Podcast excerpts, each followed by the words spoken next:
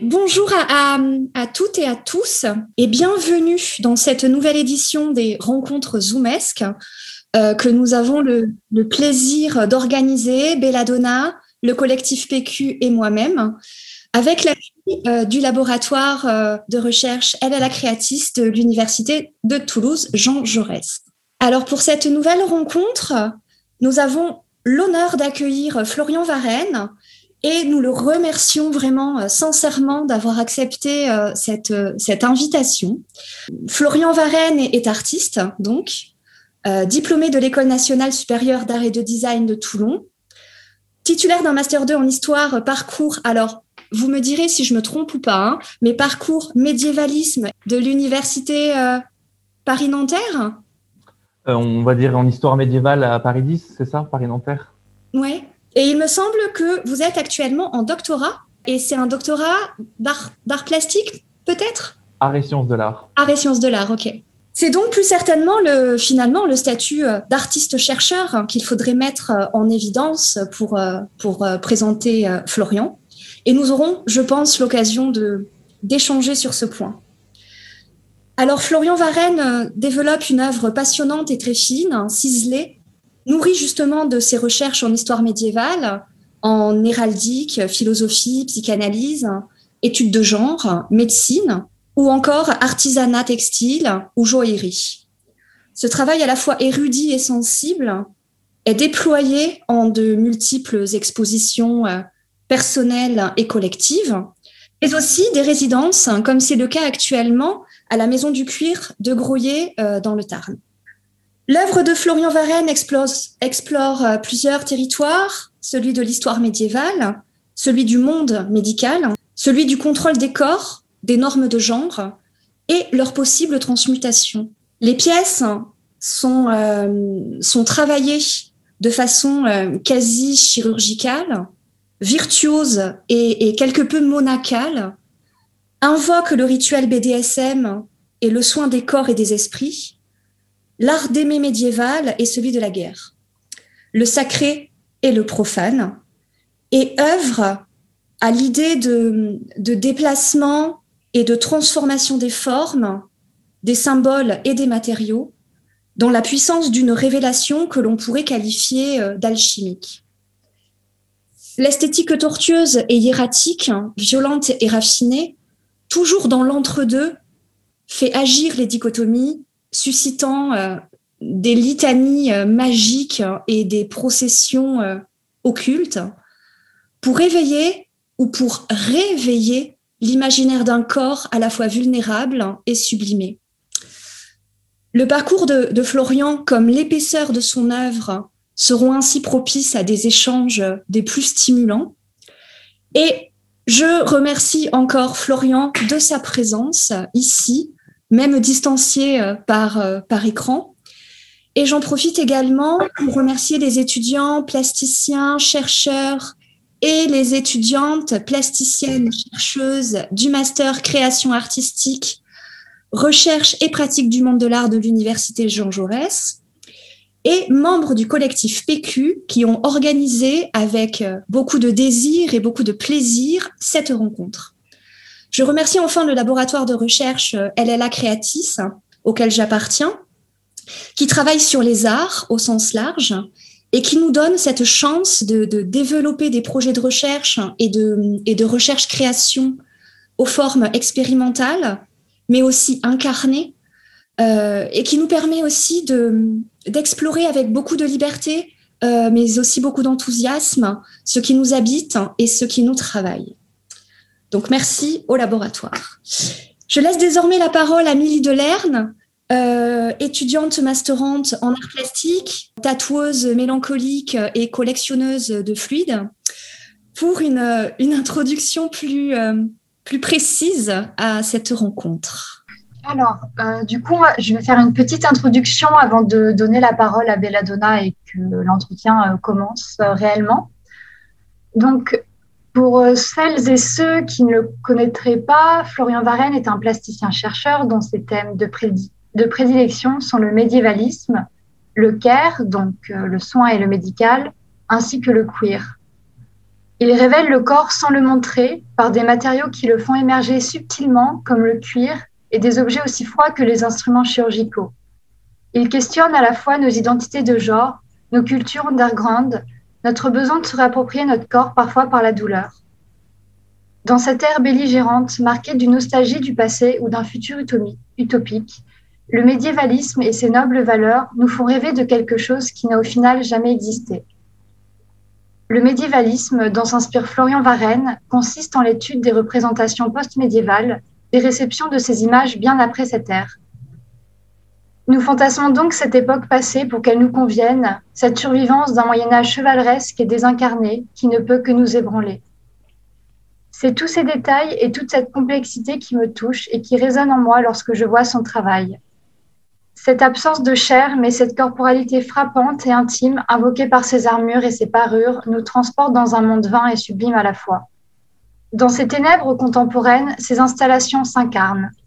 Ces masses alanguies reposant sur un lit de lavande, les noires épines d'un prunellier sans racines tentant de s'échapper de grilles chirurgicales, ces gouttelettes de rocaille s'écoulant hors de Minerve médicale, et ces cols cassés constellés d'aiguilles.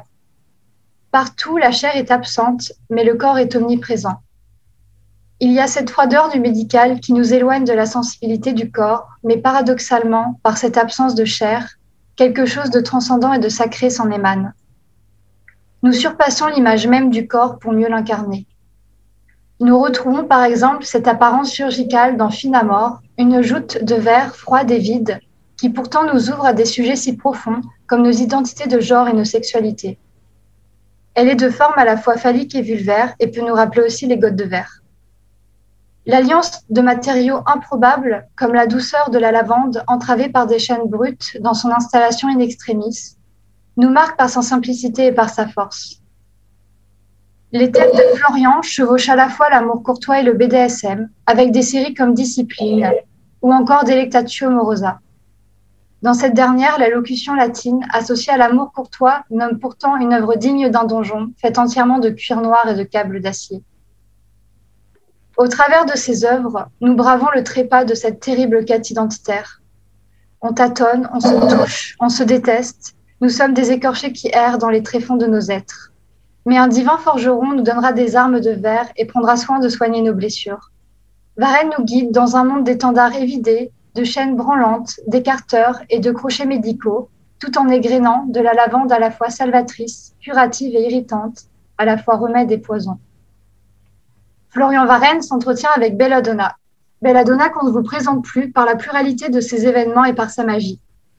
Précisons tout de même, pour les nouveaux et les nouvelles venues, que Belladonna est à la fois sorcière artiste, médium, tarologue et DJ. Cet entretien zoomesque, orchestré par le collectif PQ, a pour objectif l'échange, l'expérimentation et la création.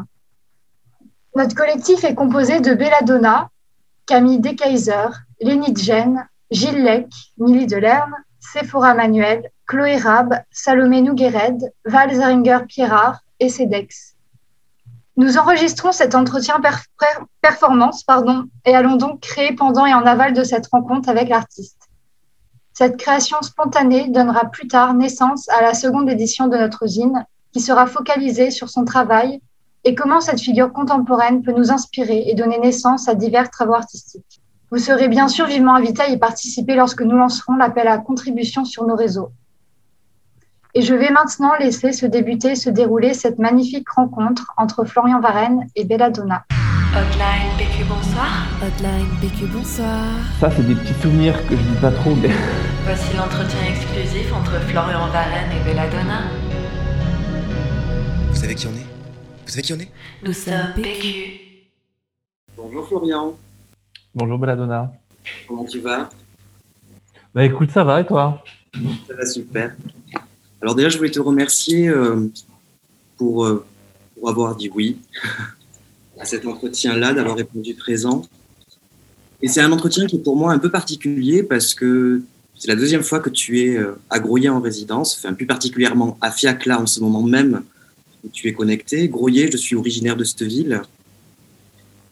Et c'est une ville qui est assez particulière pour moi, que je trouve étonnante, froide, un peu peut-être à l'image aussi de ton travail à certains moments, et à la fois aussi très spirituelle. on en parlera tout au long de cet entretien. Peux-tu, toi, t'introduire aussi à cette rencontre, à cet entretien? Comment tu te présentes? Avec plaisir. Euh, déjà, merci beaucoup de m'avoir invité. Merci d'avoir pensé à moi. Merci au collectif PQ d'avoir été si euh, actif sur les réseaux comme j'aime l'être. Merci aussi à Emma donc pour toute ces, cette, cette magnifique, on va dire, introduction. Donc oui, j'ai fait les beaux-arts de Toulon. J'ai eu mon DNAP, mon DNSEP. C'était il, y a, il fort longtemps. Par la suite, euh, pendant que j'ai fait mes études, euh, je me suis dit, il manquait quelque chose. Il y avait un, goût trop peu quand on fait, euh, on va dire, des, des, études en art. Et je me suis très vite axé sur des conférences à l'EHESS que j'ai suivies et d'autres conférences. Euh, à l'école du Louvre que, que dans lesquelles j'ai un petit peu, on va dire, euh, participé. Puis par la suite, j'ai décidé de faire un, un, nouveau master en histoire, en histoire médiévale, et de prendre comme euh, figure euh, tutélaire Jeanne d'Arc. On en parlera bien sûr par la suite. Et donc voilà, là j'ai eu mon diplôme, c'était en juillet dernier, pendant donc la Covid-19 j'ai pu prendre du temps pour moi et vraiment euh, terminer, on va dire, euh, c'était cette, euh, oui, ce, ce, master. Et par la suite, j'ai euh, pendant un an aussi travaillé sur le, le projet que j'avais en tête, c'est-à-dire de faire un, de commencer un doctorat. Là, je suis depuis septembre-octobre, donc euh, en train de, enfin, je suis et j'essaye de faire mon doctorat. Je n'y arrive pas parce que je ne suis en, je suis en résidence, mais voilà, je suis en doctorat donc à, à l'ULB à à l'Académie royale des beaux-arts de Bruxelles. Donc, j'ai décidé de faire un doctorat en dehors de France parce que j'ai voulu justement sortir un petit peu des, schémas universitaires ou artistiques français pour me, un peu comprendre comment la recherche européenne se présentait. Et oui, donc là, je suis en ce moment en résidence, euh, non pas pour la deuxième, mais pour la troisième fois à Groyer ou à Grolet, je ne sais jamais comment le dire, vu que je pense qu'il y a deux types de voilà, bref. Et euh, donc en, plein dans le Tarn, dans, dans un dispositif qui s'appelle Artistes en entreprise, qui est un dispositif étatique du ministère de la Culture, qui est ensuite repris par les DRAC, donc les directions régionales des affaires culturelles. Et, les DRAC ont choisi 10 artistes et on travaille avec euh, tous des entreprises pendant une résidence. Alors, euh, est-ce que tu veux que je fasse un petit point sur ce que c'est qu'une résidence ou tu veux le faire? Tu peux y aller, vas-y. Donc une résidence artistique, euh, ce sont des dispositifs qui ont été mis en place par l'État dans les années 80-90 et qui permettent en fait aux artistes de, vivre et de produire et de faire, euh, d'avoir un, travail euh, poussé de qualité et de recherche, de recherche plastique, technique et visuelle, qui permettent donc dans plusieurs types de territoires en France, en Europe et dans le monde, pendant un temps donné, entre un et six mois, à produire une œuvre ou des œuvres qui sont par la suite montrées durant des expositions. Il y a trois grandes résidences qui sont connues, qui dépendent donc de ce qu'on appelle les instituts français, qui sont la Villa Médicis en Italie, la Casa Velasquez en Espagne et la Villa Kujuyama au Japon. Et de ça, c'est les trois grandes résidences qui existent. Et par la suite, il y a plusieurs résidences, on a plus de 150 en France, et qui permettent justement euh, de faire euh, pour faire euh, vivre et travailler tout un tas d'artistes. Et là, je suis en ce moment, donc pendant deux mois, en résidence à Groyer, et je vais montrer par la suite le fruit de toutes mes euh, explorations, on va dire visuelles, à la Maison des métiers du cuir. Hum, c'est censé s'ouvrir en avril, mais je ne pense que ça s'ouvrira pas. Je pense que ça va être légèrement décalé. L'exposition est censée se tenir dans ce, ce lieu qui est un lieu patrimonial, c'est pour ça qu'il m'intéresse vraiment c'est pas un lieu d'art contemporain pur et dur, c'est pas un white cube, mais justement c'est un, une ancienne mégisserie qui, euh, qui a été, on va dire, transformée pour accueillir des expositions contemporaines. Et normalement, l'exposition prendrait place de avril à juillet. Justement, Florian, tu, en as fait de nombreuses de, de, de, résidences. Comment tu, comment tu agis, toi, justement, dans, la, dans cette veille par rapport, justement, à, à, ta démarche, justement, de plasticien et à la fois d'aller de, de, en, en, recherche justement Est-ce que tu as des assistants? Est-ce que tu travailles seul? Comment tu... Alors, euh, moi, j'ai choisi très vite de faire des résidences aussi euh, après mes études. Enfin, très vite. J'ai mis deux ans, mais euh, j'ai compris que c'était mon espace de travail faut savoir que les artistes, on a très vite des, euh, généralement ce qu'on appelle un atelier ou un studio pour pouvoir travailler. Donc, c'est euh, un atelier qui est géolocalisé, qui, qui, ne bouge pas trop, qui est, qui est, qui est censé être dans, dans, notre lieu de travail, qui est censé être notre lieu de travail. Sauf pour ma part, j'ai vraiment choisi d'avoir un lieu de travail itinérant et de travailler de résidence en résidence. Donc j'en ai fait plusieurs en France qui m'ont un petit peu amené à visiter euh, un petit peu tout l'hexagone, que ce soit à Pollen, c'était à Meuflanquin, que ce soit euh, à Delme, par exemple, près de Metz. J'ai aussi fait des résidences euh, en Suisse, par exemple, dans le canton du Valais. Aussi... Et à côté de ces, de ces résidences, moi aussi, je suis des projets de recherche, donc cette fois-ci qui sont liés avec mon travail universitaire, des projets de recherche donc qui sont aussi en France ou qui sont à l'étranger, comme à Hambourg avec le Goethe Institute, par exemple où là, cette fois-ci, je suis plus amené à démontrer mon travail, euh, on va dire, universitaire. Et c'est comme ça que je fonctionne, c'est-à-dire c'est en mêlant les deux, en ayant donc un, un programme grâce à des, dossiers que je fais qui me permettent d'avoir plusieurs résidences, de respirer entre certaines résidences ou pas. D'ailleurs, des fois, j'arrête euh, le samedi et puis je reprends le lundi. Donc, c'est, je suis en plus tendu tout, au long de l'année. Et ma manière de fonctionner est vraiment de, travailler de territoire en territoire, mais toujours avec mon, euh, mes recherches que je viens justement égrener dans plusieurs types de territoires. Ensuite, euh, oui, je travaille avec plusieurs assistants, généralement qui sont là pour, euh, pour m'aider à faire mon travail ou pour monter les expositions. Et c'est la première fois que j'ai un assistant, Benjamin, qui lui est là pour les deux mois, puisque j'ai un travail un petit peu un petit peu faramineux puisque je travaille là euh, en ce moment sur le cuir, sur plusieurs types de cuir avec euh, vraiment une maroquinerie puisque c'est avec plusieurs entreprises. J'y amène en fait, euh, je suis un petit peu un, un espèce de, de point pivot où je propose au territoire donc mon, travail et mes, mon énergie ainsi que, que, mon univers et je vais voir dans plusieurs entreprises avec la FIAC et avec le, les entreprises, enfin le, le centre d'art en fait qui me, qui me reçoit. Et voilà, c'est un petit peu le, le, point pivot entre mon, mon travail et ce qu'elle peut me proposer. Et elle me propose vraiment un artisanat qui est, qui est, de pointe, qui est de qualité, qui est spécialisé dans le cuir, qui est spécialisé dans, dans plusieurs types de cuirs, des cuirs écologiques, des cuirs, euh, des, des, nouveaux cuirs aussi, par exemple, et euh, qui m'amène un savoir-faire que je n'ai pas traditionnellement, mais que j'acquiers avec le temps. Et euh, c'est vraiment quelque chose, c'est une collaboration. Ça aussi, c'est très important. Ça fait partie donc du dispositif je suis, les, personnes avec qui je travaille ne sont pas juste des exécutants, mais vraiment des, collaborateurs pour avoir un point de vue, pour avoir un, une façon de travailler et pour, au final, produire certaines pièces qui vont être montrées euh, pendant cette exposition à Grolet. Ce que je trouve particulièrement, moi, ce parce que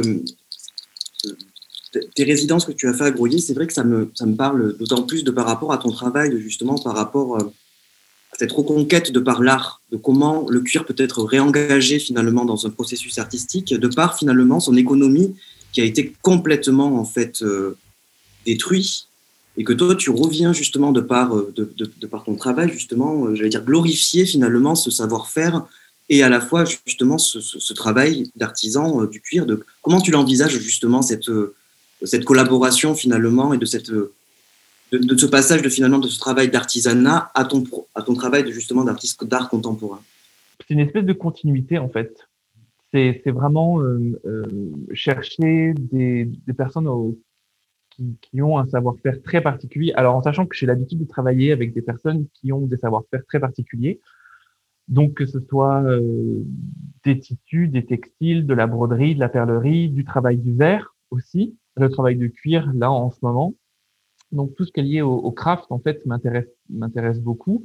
Alors déjà pour des raisons aussi euh, euh, tout d'abord euh, propres puisque moi j'ai commencé à travailler le tissu, à travailler donc des matières simples et qui m'ont permis aussi de, de travailler le savoir-faire de la main. L'intelligence de la main c'est quelque chose que j'aime beaucoup dans dans le travail artistique qui, qui est poussé aussi à son paroxysme dans mon travail. C'est vraiment presque produire des objets manufacturés mais qui ne sortent pas d'usine mais qui sortent d'entreprises, de manufactures, de personnes qui ont un savoir-faire assez spécifique.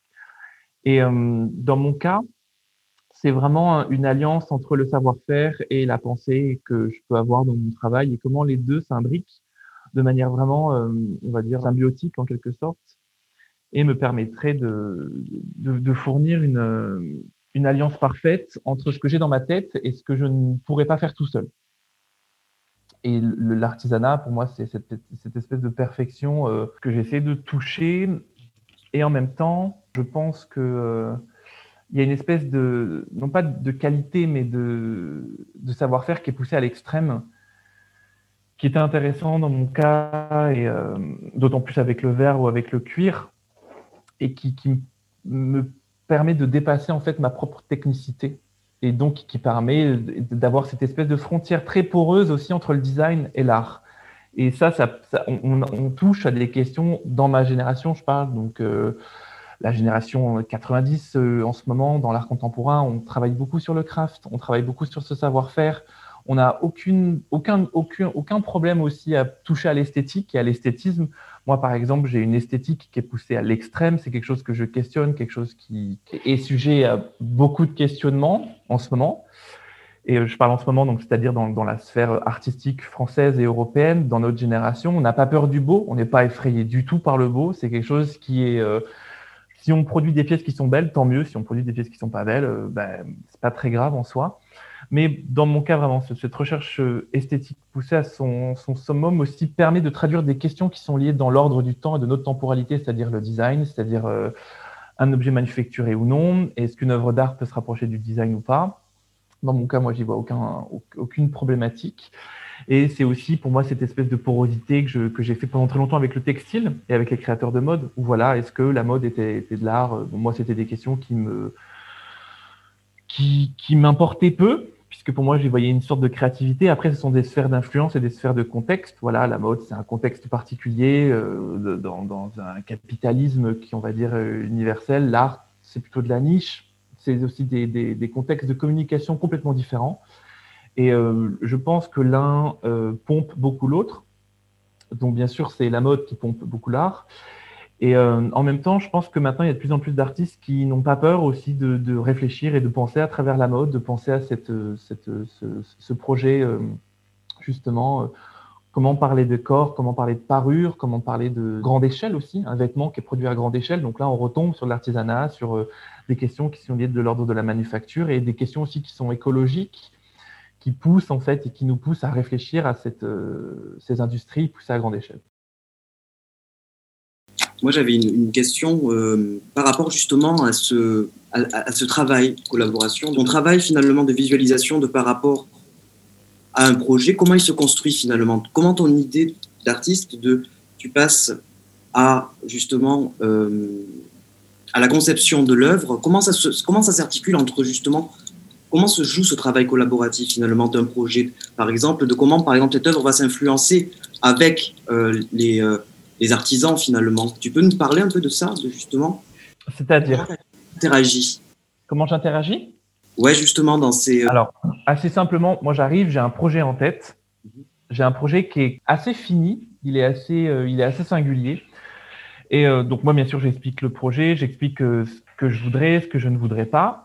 Et les personnes avec qui je travaille, justement, les artisans et les ces ouvriers qui ont vraiment un savoir-faire très particulier, très complexe, viennent tout de suite euh, me dire si c'est possible, si c'est pas possible. Et là, on commence un travail à deux. Donc là, ils commencent à travailler la matière. Moi, je suis souvent à côté généralement. On parle, c'est de la discussion, c'est de la recherche aussi. Ils étirent la matière, ils la travaillent. Moi, je leur dis ce que je voudrais, ce que surtout ce que je ne voudrais pas, parce que je, je sais souvent ce que je ne veux pas. Et euh, c'est vraiment un, un travail. C'est juste pas des exécutants. J'essaye au grand maximum de ne jamais travailler avec un exécutant. Enfin. Euh, quelconque, je veux dire, dans ces cas-là, ça ne. J'aime bien qu'il y ait un retour, j'aime bien qu'il y ait vraiment une, une porosité, un échange assez fort. Et euh, le travail se met en place. Alors pour le verre, j'aime beaucoup par exemple le verre parce que c'est quelque chose qui se travaille très vite. C'est une des matières les plus belles qui soit, puisque cette, euh, une pièce en verre, ça se fait en, en deux heures. Après l'assemblage, lui, se fait en une semaine, mais le verre a cette capacité d'avoir une, fulgurance dans sa forme. Et moi qui suis excessivement impatient, c'est quelque chose qui me plaît. Donc il y a cette espèce de célérité qui se met en place. Et là, il y a ce, geste, le geste de l'artisan, qui lui arrive très vite, qui est vraiment parfait, puisque des fois, il rentre même dans ma tête. C'est assez, euh, assez dingue. J'ai l'habitude de travailler, par exemple, au CIAV, donc le Centre international d'art verrier de Meisenthal je travaille avec un, des artisans, un des maîtres verriers qui tout de suite en fait a compris mon travail, tout de suite a vu les tenants et les aboutissants et arrive à, on a tellement une discussion assez poussée qu'il arrive tout de suite à comprendre ce que je veux, ce que je veux pas, donc il s'arrête, il reprend, il s'arrête, il reprend. Moi, je, je, je, remets des tangentes aussi quand il y a des choses qui dans le design qui m'intéressent pas, dans la forme. Quand je parle de design aussi dans mon cas, c'est-à-dire de visualité, de forme. C'est pas de design euh, dans, le terme de, on pourrait dire de dessin. Et donc, c'est ce travail collaboratif aussi, il arrive donc là quand c'est ce que j'appelle des têtes-à-tête avec les maîtres verriers, ou quand c'est des têtes, euh, des têtes-à-tête, ou alors où, là, il y a le travail du cuir, par exemple, c'est un travail euh, en groupe. C'est ça qui est très beau aussi, c'est qu'on a une chaîne de confection qui arrive de A à Z, et moi, je suis au travers de ces chaînes, je suis là tous les jours, je viens poser le dessin, faire les prototypes. Je vois donc, par exemple, avec le Philippe Serre, c'est un des maroquiniers avec lesquels je travaille, on, est vraiment dans, main dans la main et euh, pour travailler, pour faire euh, ce qu'il faudrait euh, arriver. On essaie de trouver des solutions. Moi, je suis très têtu, donc généralement, ils proposent des solutions qui ne me conviennent pas. Donc, j'essaye de, proposer d'autres solutions ou de les imposer. Ça arrive aussi, hein, attention, c'est ça aussi le, travail d'artiste, c'est d'avoir quelque chose dans, de l'artiste, d'avoir quelque chose dans la tête et essayer de s'y coller le plus possible qui des fois pose problème parce que je m'aperçois qu'il ben, y a des, non-possibilités. Ce qui se passe dans la tête ne se passe pas en vrai. Et euh, c'est comme ça que j'aime travailler. Alors après, c'est vraiment des projets spécifiques en entreprise, avec des résidences en entreprise ou des résidences avec lesquelles je fais appel justement à des savoir-faire. Et sinon, je travaille souvent tout seul aussi, euh, à des projets qui sont plus longs, plus longs, plus, plus, plus, plus compliqués, voire même euh, qui me demande des efforts aussi euh, un petit peu plus denses, par exemple comme la pièce qui s'appelle, là que j'ai en tête, prophylaxie. C'était des, carrés de PVC découpés dans laquelle en fait je viens inclure des graines de lavande et qui fait plus de 3,50 mètres de hauteur. C'est un espèce d'énorme bas-relief. Voilà, ça c'est un projet qui est très long pour moi parce que c'est quelque chose qui a une... Cette répétition du geste aussi est très monacale dans mon cas, c'est quelque chose que j'aime beaucoup c'est un geste répété plus de mille fois, jusqu'à même dix mille fois par exemple, et qui donne une forme par la suite, mais dans, dans lequel le geste est intégré. Le geste ici, c'est de couper, de rifter, d'assembler, dégrainer. Ce geste répétitif, ensuite, il donne une forme à ce qui s'est passé justement dans cette idée, cette idée-là euh, que j'avais dans prophylaxie, c'est-à-dire de travailler sur la lavande, pourquoi la lavande? On en parlera un petit peu après, mais c'est le, végétal dans mon travail est quelque chose qui, qui, vient de naître, qui vient d'éclore, on peut dire ça, et qui, amène à des questions justement sur euh, des questions qui sont liées au, de l'ordre du soin. Et euh, c'est un soin qui est plutôt dit traditionnel que je viens par la suite mettre en, en tension avec un soin plutôt institutionnel donc là, c'est cette espèce de convergence entre la médecine et le médical, la convergence entre le, on va dire le, le soin, euh, le soin des grands-mères.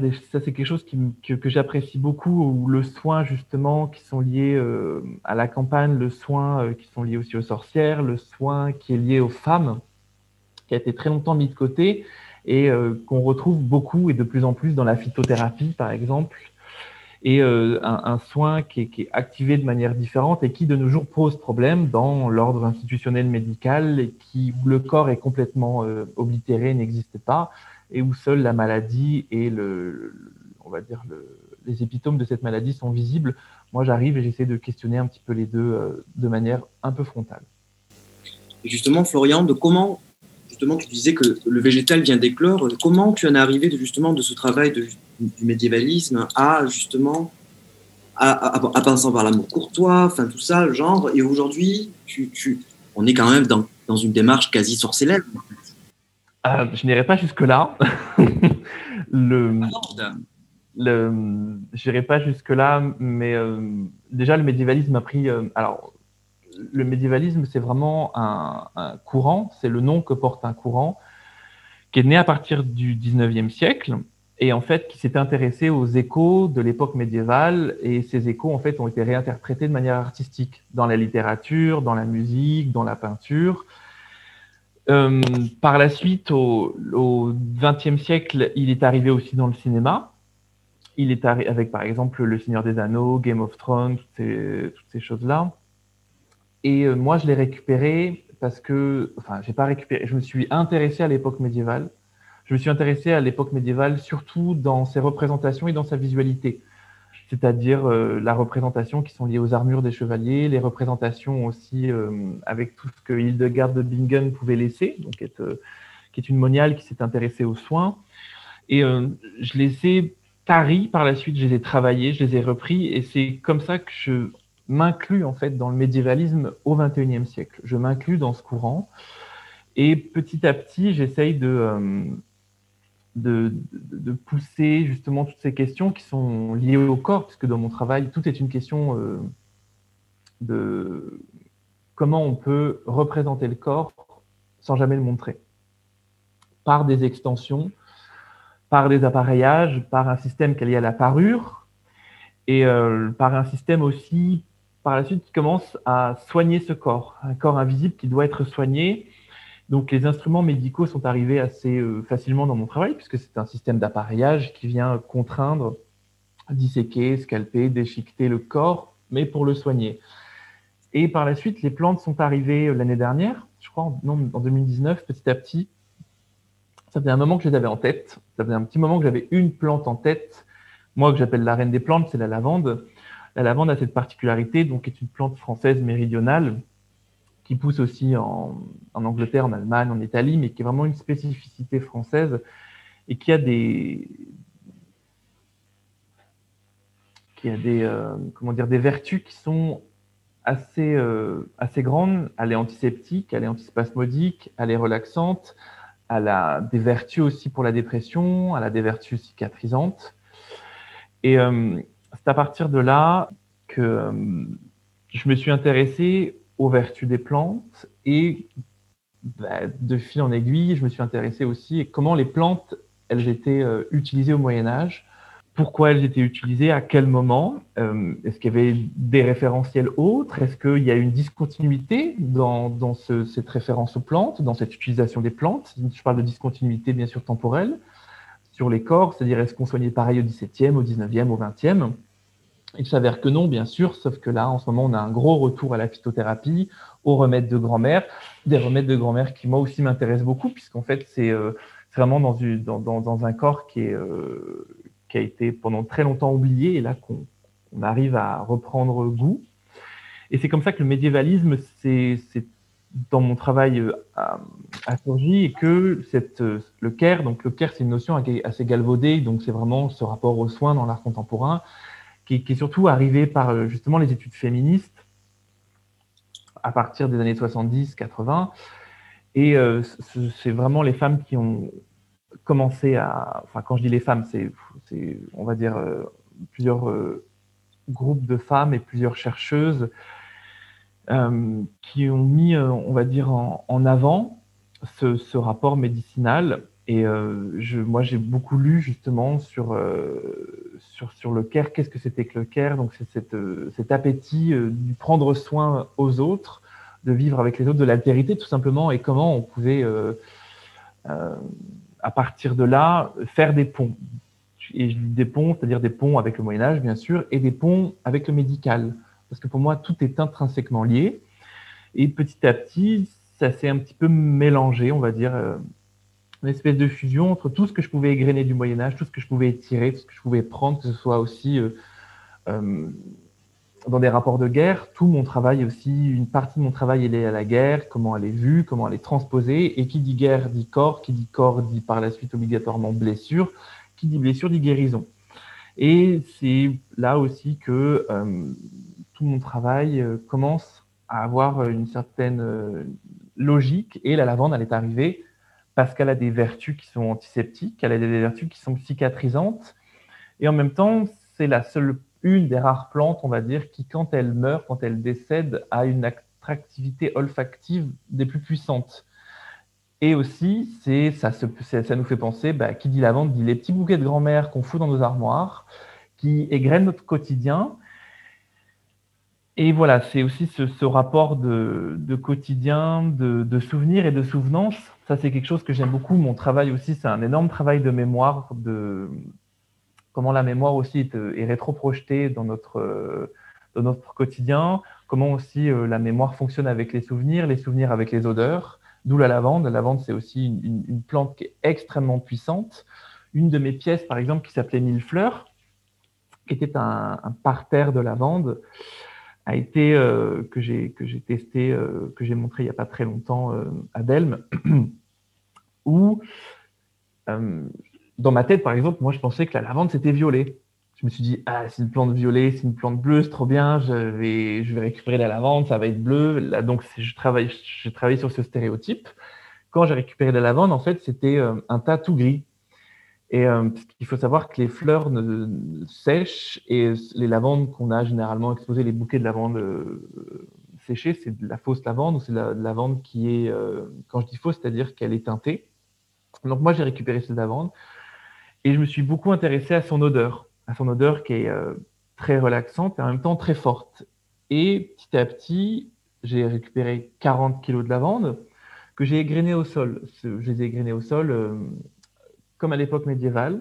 Ça aussi, c'est quelque chose qui m'intéressait beaucoup dans les, dans les maisons du 12e au 14e siècle, je pense même avant. La lavande était une, des plantes que l'on laissait au sol pour la senteur, pour le côté antiseptique. Et là, j'ai décidé de faire la même chose dans un white cube cette fois-ci et de pouvoir laisser les, les, les, regardeurs marcher sur ce tapis en fait que, qui était assez immense.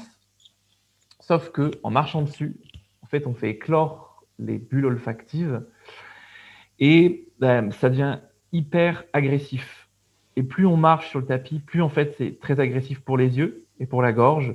Et voilà, c'est aussi une des ambiguïtés de mon travail, c'est de démontrer comment quelque chose de séduisant par l'olfactivité ou par la visualité peut être aussi très agressif et très, très menaçant.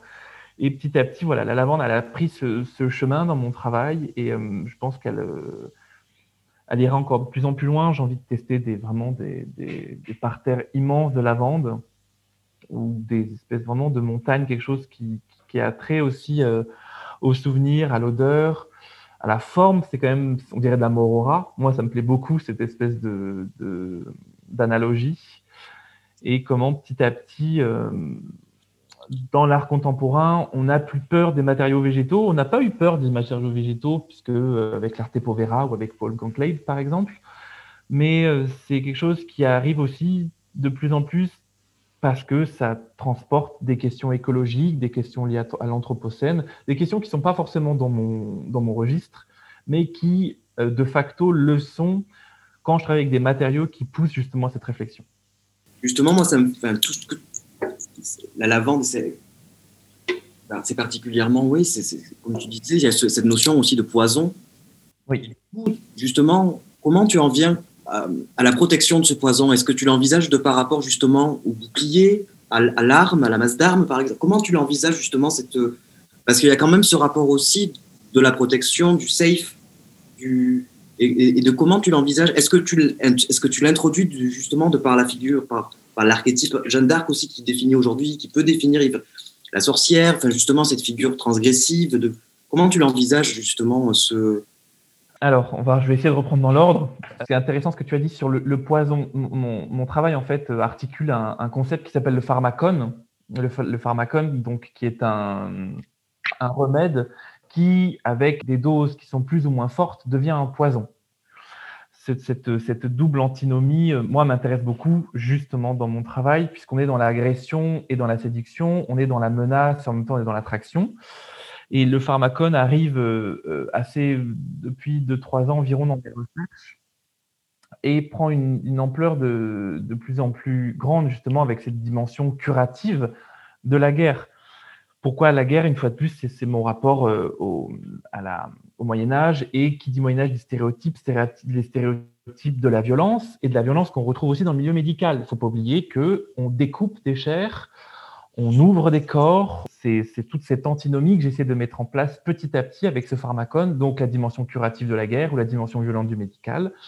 Et petit à petit, en jouant sur ces stéréotypes et en creusant de plus en plus sur, euh, sur tous ces attraits, j'en viens à récupérer des matériaux, dans mon cas, qui touchent à cette, cet appareillage du corps. Et les matériaux médicaux sont arrivés très, très rapidement aussi. Donc, je travaille avec des écarteurs. Donc, ce sont des écarteurs de chair. Je travaille avec des, des, scalpels, des choses qui ouvrent, mais qui sont montrées de manière très douce, de manière très froide, avec beaucoup de recul. Donc, une fois de plus, on est dans un, dans un pharmacone qui est pensé. Et euh, dans la seconde partie de ta question, on va dire qu'il euh, y a ce rapport de, de care et de self-care que tu parlais justement de protection, d'armure, d'armement Et euh, c'est aussi des questions qui sont liées au XXIe siècle. On est dans une société où la violence n'a jamais été euh, aussi dure et surtout aussi montrée. Ça, c'est quelque chose de très important. Il faut savoir qu'il y, a 100 ans auparavant, on avait la dimension violente et ultra-violente de notre société qui passe par les armements, qui passe aussi par une violence du quotidien, une violence euh, intime, n'était pas aussi, on va dire, n'avait pas cette capacité à être autant mise en avant, parce que les médias étaient différents, parce que les cercles de, parole étaient différents. Et euh, moi, c'est aussi cette, mise en abîme qui m'intéresse dans la violence et dans la, cette protection de la violence. Comment elle peut être protégée? Comment elle peut Je parle de la violence en elle-même. Hein. Est-ce qu'elle peut être protégée? Est-ce qu'elle peut être montrée? Est-ce qu'il y a une dimension euh, antinomique de cette violence? Comment la montrer de manière différente? Dans mon cas, par exemple, avec la lance de joute en verre, ça reste une lance de joute d'apparat mais qui sert à faire la guerre, donc qui est excessivement fragile. Donc là, on rentre dans le catharsis pur, on rentre dans des pulsions de vie et de mort, donc là, c'est très freudien. Donc, c'est, en termes de philosophie, c'est quelque chose qui anime tout mon travail. Voilà, par exemple, là, avec cette pièce qui s'appelle La Meute, qui était une pièce qui était assez forte visuellement et qui, euh, une pièce qui était réalisée au service réanimation juste avant le Covid, de janvier à mars 2020. J'étais en résidence à l'hôpital de Chambéry. Et je me suis intéressé en fait à, la, cette trinité entre la famille, le patient et euh, le médecin, et comment le, patient en fait euh, était l'analogie d'un chevalier, comment il souffrait, comment il était en même temps appareillé, comment il apparaissait au monde. Et euh, donc moi j'ai choisi des muselières aussi de manière anthropomorphique, de parler de corps, non pas de corps humain, mais des, corps qui touchent à l'animal, mais qui pourtant sont des corps vivants, que je viens par la suite euh, protégés avec des euh, fragments d'armure qui sont en PVC que j'ai retravaillés et qui donnent des, plusieurs formes qui sont liées à des stéréotypes qu'on a l'habitude de voir. Des mitres, par exemple, de, pape. On a aussi des, des, euh, des bouts d'armure de, qui sont aux, chevaleries, à la chevalerie du XIV ou du XVe siècle. Et en même temps, je viens y passer plusieurs tubes J'y viens y, mettre plusieurs crochets qui sont de l'ordre du médical. J'y viens aussi adjoindre des, euh, des, tubes médicaux. Et cette espèce d'agrégat d'éléments donne à voir cette espèce d'armure transparente, hyper fragile, en même temps très menaçante et violente, et qui parle de cette protection. dans mon travail, j'essaie vraiment de faire interagir ces questions aussi euh, de protection et d'ornementation. Voilà aussi, c'est quelque chose de, très, euh, on va dire, qui est assez inhérent à mon travail. J'en viens justement à l'amour justement de par rapport à, au poison, au filtre, enfin tout ça, l'olfactif, tout ça, ça me fait penser vraiment à cet amour justement. Tu parles d'amour courtois dans ton travail aussi.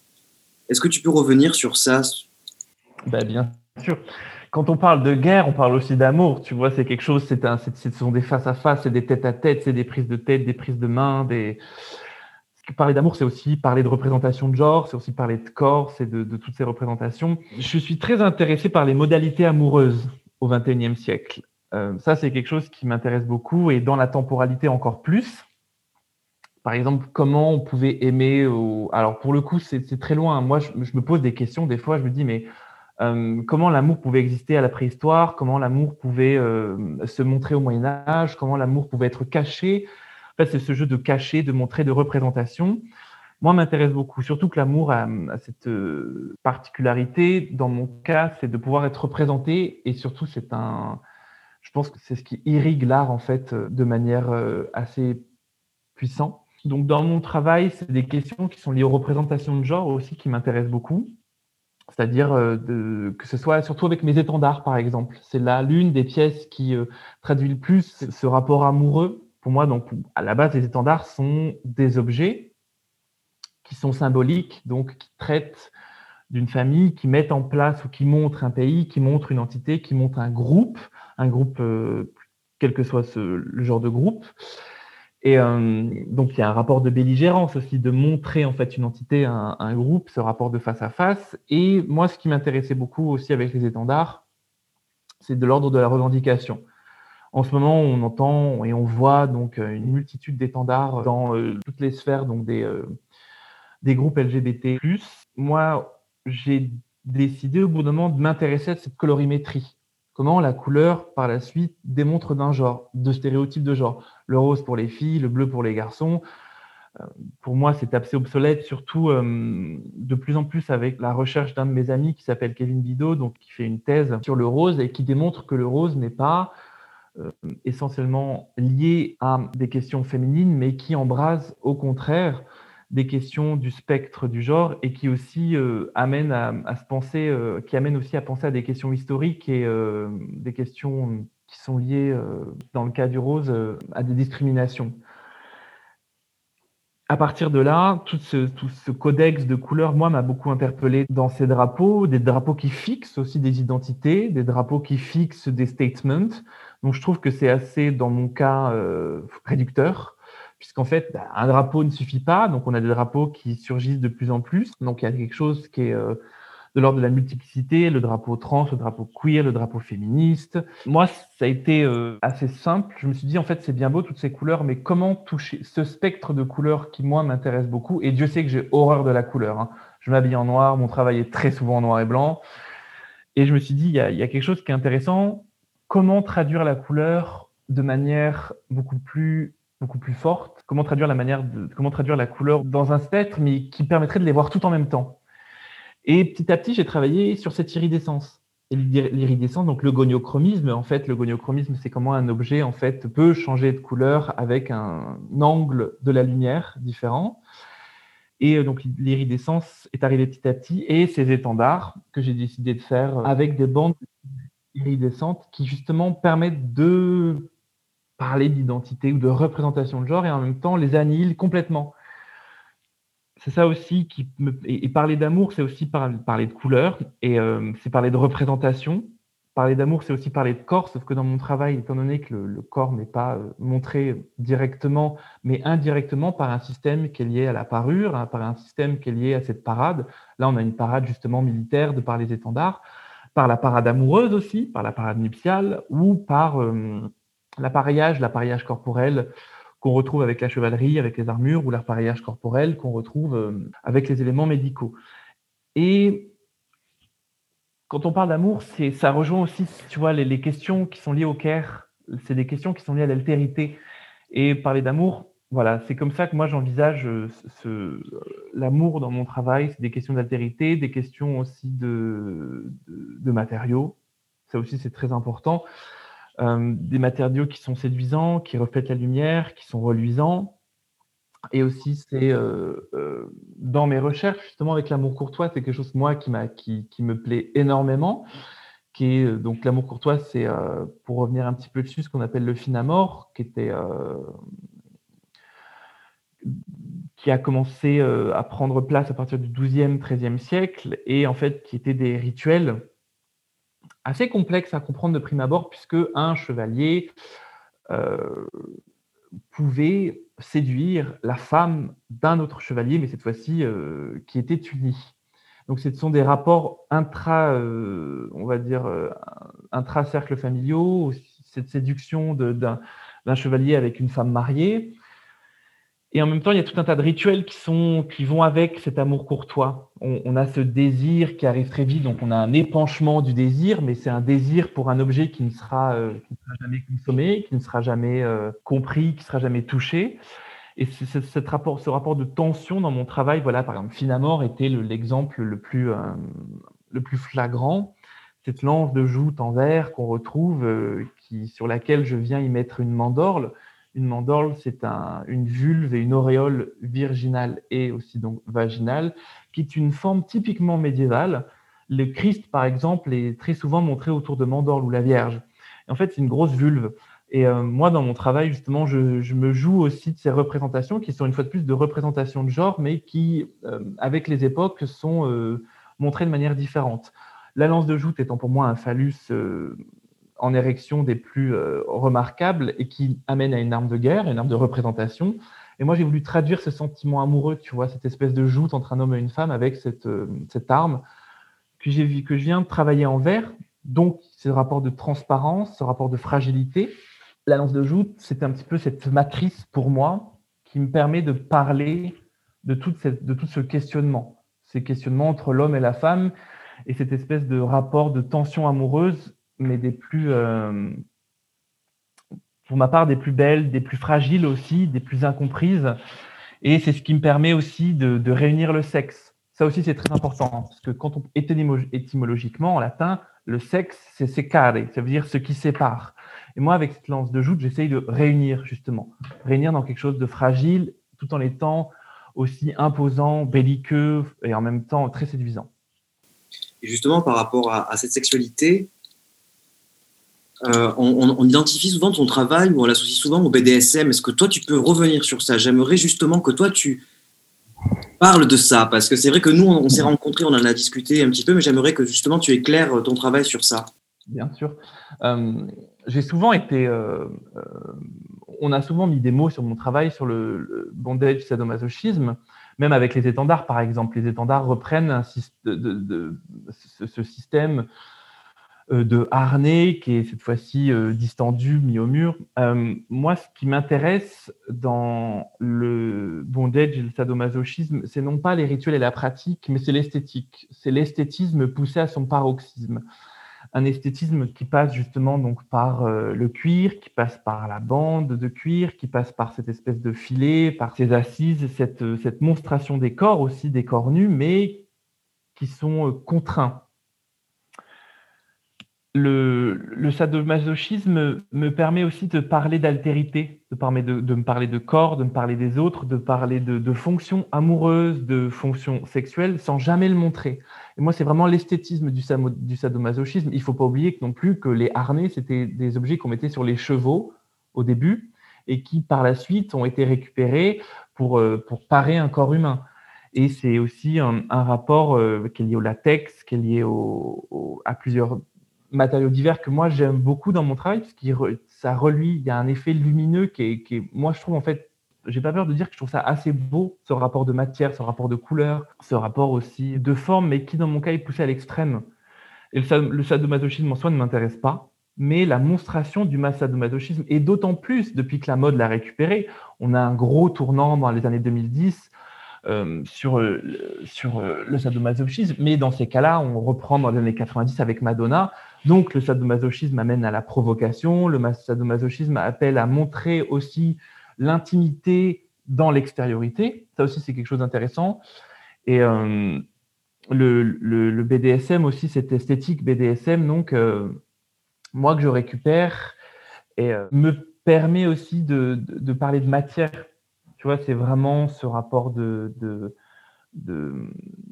lumière, sur le cuir aussi. Quand j'ai utilisé le cuir, tu vois, c'est il y a un rapport aussi de la parure, de la vêture que moi je reprends pour faire un espèce d'énorme mur de cuir que j'appelle Delectatio Morosa, qui, qui fait partie d'un des rituels de l'amour courtois.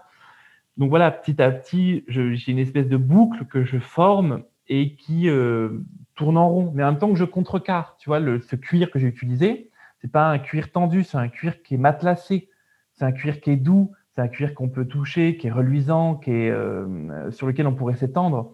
Ça aussi, c'est des questions, tu vois, dans, dans mon travail, c'est euh, esthétique et en même temps matériel.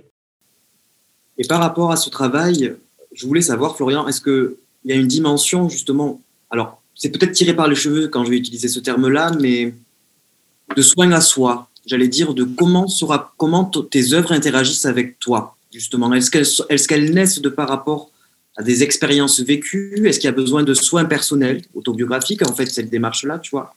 D'automédicamentation, tu vois, de sorte à ce que le rituel soit fait finalement par l'initiateur ou l'initiatrice. Alors, c'est du self-care. Ça, c'est euh, ce qui me protège c'est comme un bouclier, un atéfield en fait, cette espèce de bouclier que je mets en place. Ta question est vraiment intéressante et elle s'est posée aussi il n'y a pas très longtemps dans mon travail, euh, cette question donc de la protection et de la violence qui bien sûr euh, interagit avec. Ma mythologie personnelle n'est pas encore assez puissante pour me poser des questions. Est-ce que mon travail a des vertus curatives en quelque sorte pour moi-même? Généralement, oui. On va pas se cacher. Tous les, tous les artistes ont une pratique curative par leur travail. Ça soigne des blessures, ça soigne des, des pétocasques qui ont été, oui ou non, altérés, oui ou non, qui ont été euh, mis en avant. Ce, rapport thérapeutique est très important. Moi, par exemple, j'ai une de mes euh, grandes artistes que je chéris, c'est Louise Bourgeois. Et là, c'est sûr, on est dans une mythologie personnelle qui est très puissante.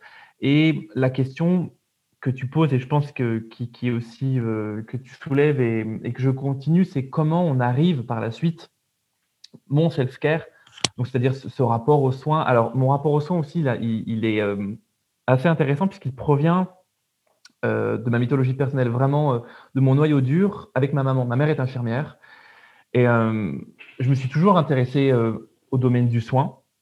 J'ai toujours vu, ça c'est des petits souvenirs que je dis pas trop, mais quand depuis, depuis que j'ai euh, 3-4 ans, je vois ma mère partir à l'hôpital en tenue blanche.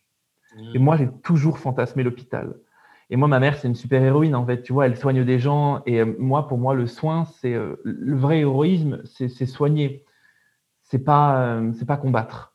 Même si dans mon travail, ces questions qui sont liées à l'héroïsme et qui passent par ma mythologie personnelle et passent par mes souvenirs. Je pourrais voir ma mère qui s'habille en blanc tous les soirs parce qu'elle travaillait de nuit, bien sûr. Et c'est euh, ce rapport aux soins, c'est aussi combattre la maladie, les maladies, ce- ce rapport euh, assez puissant. Puis je la voyais revenir tous les matins, tu vois, mais euh, je te passe les détails, des fois avec des taches de sang, des fois avec tout un tas d'objets euh, dans les poches qui étaient liés à son, son travail, des- et là, des, et, et des objets qui étaient vraiment forts, vraiment violents, et que j'ai par la suite récupéré. C'était comment configurer, comment euh, réfléchir à ce type de souvenirs, et comment ces souvenirs ont- sont aussi curatifs, et comment ils interviennent dans mon travail. Et c'est justement, c'est de par mes souvenirs, de par la, la prédilection de mes matériaux que j'emploie, que ce soit des matériaux médicaux ou des matériaux très fragiles. J'emploie souvent des pièces en verre, des perles, ou au contraire extrêmement durs ou malléables. J'emploie beaucoup d'aciers chirurgicaux, j'emploie beaucoup de, de, cuir aussi. Et euh, ce self-care, j'essaye d'y mettre une- on va dire une, voilà, par exemple, une forme assez violente et comment elle peut par la suite parler aussi. Tu vois, c'est comment on, sort en fait du, travail vraiment de l'artiste pour toucher cette fois-ci au regardeur ou à la personne autre qui vient y mettre un, regard et une, un discours différent. Merci Florian pour euh, avoir répondu à tout ça là. Et je voulais passer sur autre chose, mais sur une dimension plus spirituelle peut-être, même si on a évoqué de loin et des fois de près justement ce rapport, euh, j'allais dire médiumnique, la, la notion de médium, l'absence justement, mais qui intervient de par justement une, une forme d'incantation. Est-ce que tu vois une forme d'incantation à ton travail, un appel au corps, un appel justement à, à des archétypes? Enfin, C'est tiré par les cheveux peut-être, mais Non, non, je comprends. moi en tout cas, ça m'évoque ça. Ce que tu veux dire par spirituel, et, et c'est des questions peut-être qui sont tout à fait légitimes, c'est qu'effectivement, moi, j'engage des questions sur le sacré dans mon travail. C'est des questions, alors, ce qu'on appelle spirituel, euh, ce qu'on appelle spirituel, ce que tu peux appeler sorceleur, ce qu'on peut appeler religieux, ce qu'on peut appeler euh, différentes euh, dénominations. Dans mon travail, il y a cette dimension sacrée qui est infiniment présente justement parce que le corps n'y est pas. Et j'arrive à, je propose en fait des ex-voto où je propose des reliques à voir. Les reliques donc sont des morceaux de corps qui n'existent plus et des ex-voto sont des objets qui permettent de, remercier d'un certain vœu accompli. Alors là, bien sûr, c'est tiré par les cheveux, mais euh, le sacré, il arrive aussi dans la monstration de mes formes, comment elles sont mises au mur, comment elles sont laissées dans l'espace, comment j'arrive à toucher avec des symboles très forts comme la mandorle, qui est, un, qui est une forme excessivement sacrée, et que j'aime beaucoup travailler dans, dans, mes recherches. C'est quelque chose qui, moi, me, touche beaucoup parce que euh, on est dans, dans cette forme qui a donné la vie, dans cette forme virginale, vaginale. Euh, dans une ouverture, c'est la carte du tarot du monde aussi, tu vois, pour, euh, pour aussi euh, en parler assez, euh, assez directement. C'est ce qu'on retrouve euh, au-dessus des églises. C'est, la mandorle, c'est quelque chose qui, euh, bon, moi, je suis passionné par tout ces, cette, euh, cette esthétique. Une de mes pièces maîtresses, d'ailleurs, quand je suis sorti, qui s'appelait l'hiérarque, était euh, pour moi une pièce euh, qui touchait au sacré. C'était un col de vesque masculin que j'ai décapité, que j'ai recousu, que j'ai tendu au mur et qui donnait cette espèce de, de, de mandorle mise en tension. Et euh, le côté sacré, tu vois, il, il arrive euh, aussi euh, dans mon travail avec le médiéval, donc avec des questions qui sont de l'ordre euh, aussi des matériaux qui sont de l'ordre des euh, stéréotypes qu'on rencontre aussi. On, a ce, stéréotype très fort du, Moyen Âge qui est soit lumineux, soit boueux, soit bouseux, avec un, Moyen Âge qui est, très religieux. Et en même temps, on s'aperçoit qu'il y a une, cette, euh, ces formes que j'essaie de traduire dans mon travail euh, sont complètement mises à mal aussi. Et euh, oui, là, par exemple, c'est vrai que ce, ce, rapport au corps et au religieux, il intervient beaucoup aussi dans, ce que j'appelle mes trophées, avec la pièce Iris, par exemple. Dans sa symbolique, tu vois, c'est un, c'est un, une panoplie d'éléments, d'éléments médicaux donc que je viens sacraliser justement par sa transformation, par sa mise en espace, par sa mise en lumière, par la forme que je lui donne. Donc là, on est dans l'ordre du trophée.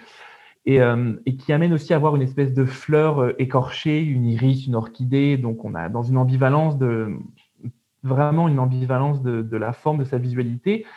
Et cette espèce de douceur incarnée par les tuyaux, par le, le, le ce matériau transparent, arrive et se contrecarre par justement euh, les, les, les, scalpels et les pinces.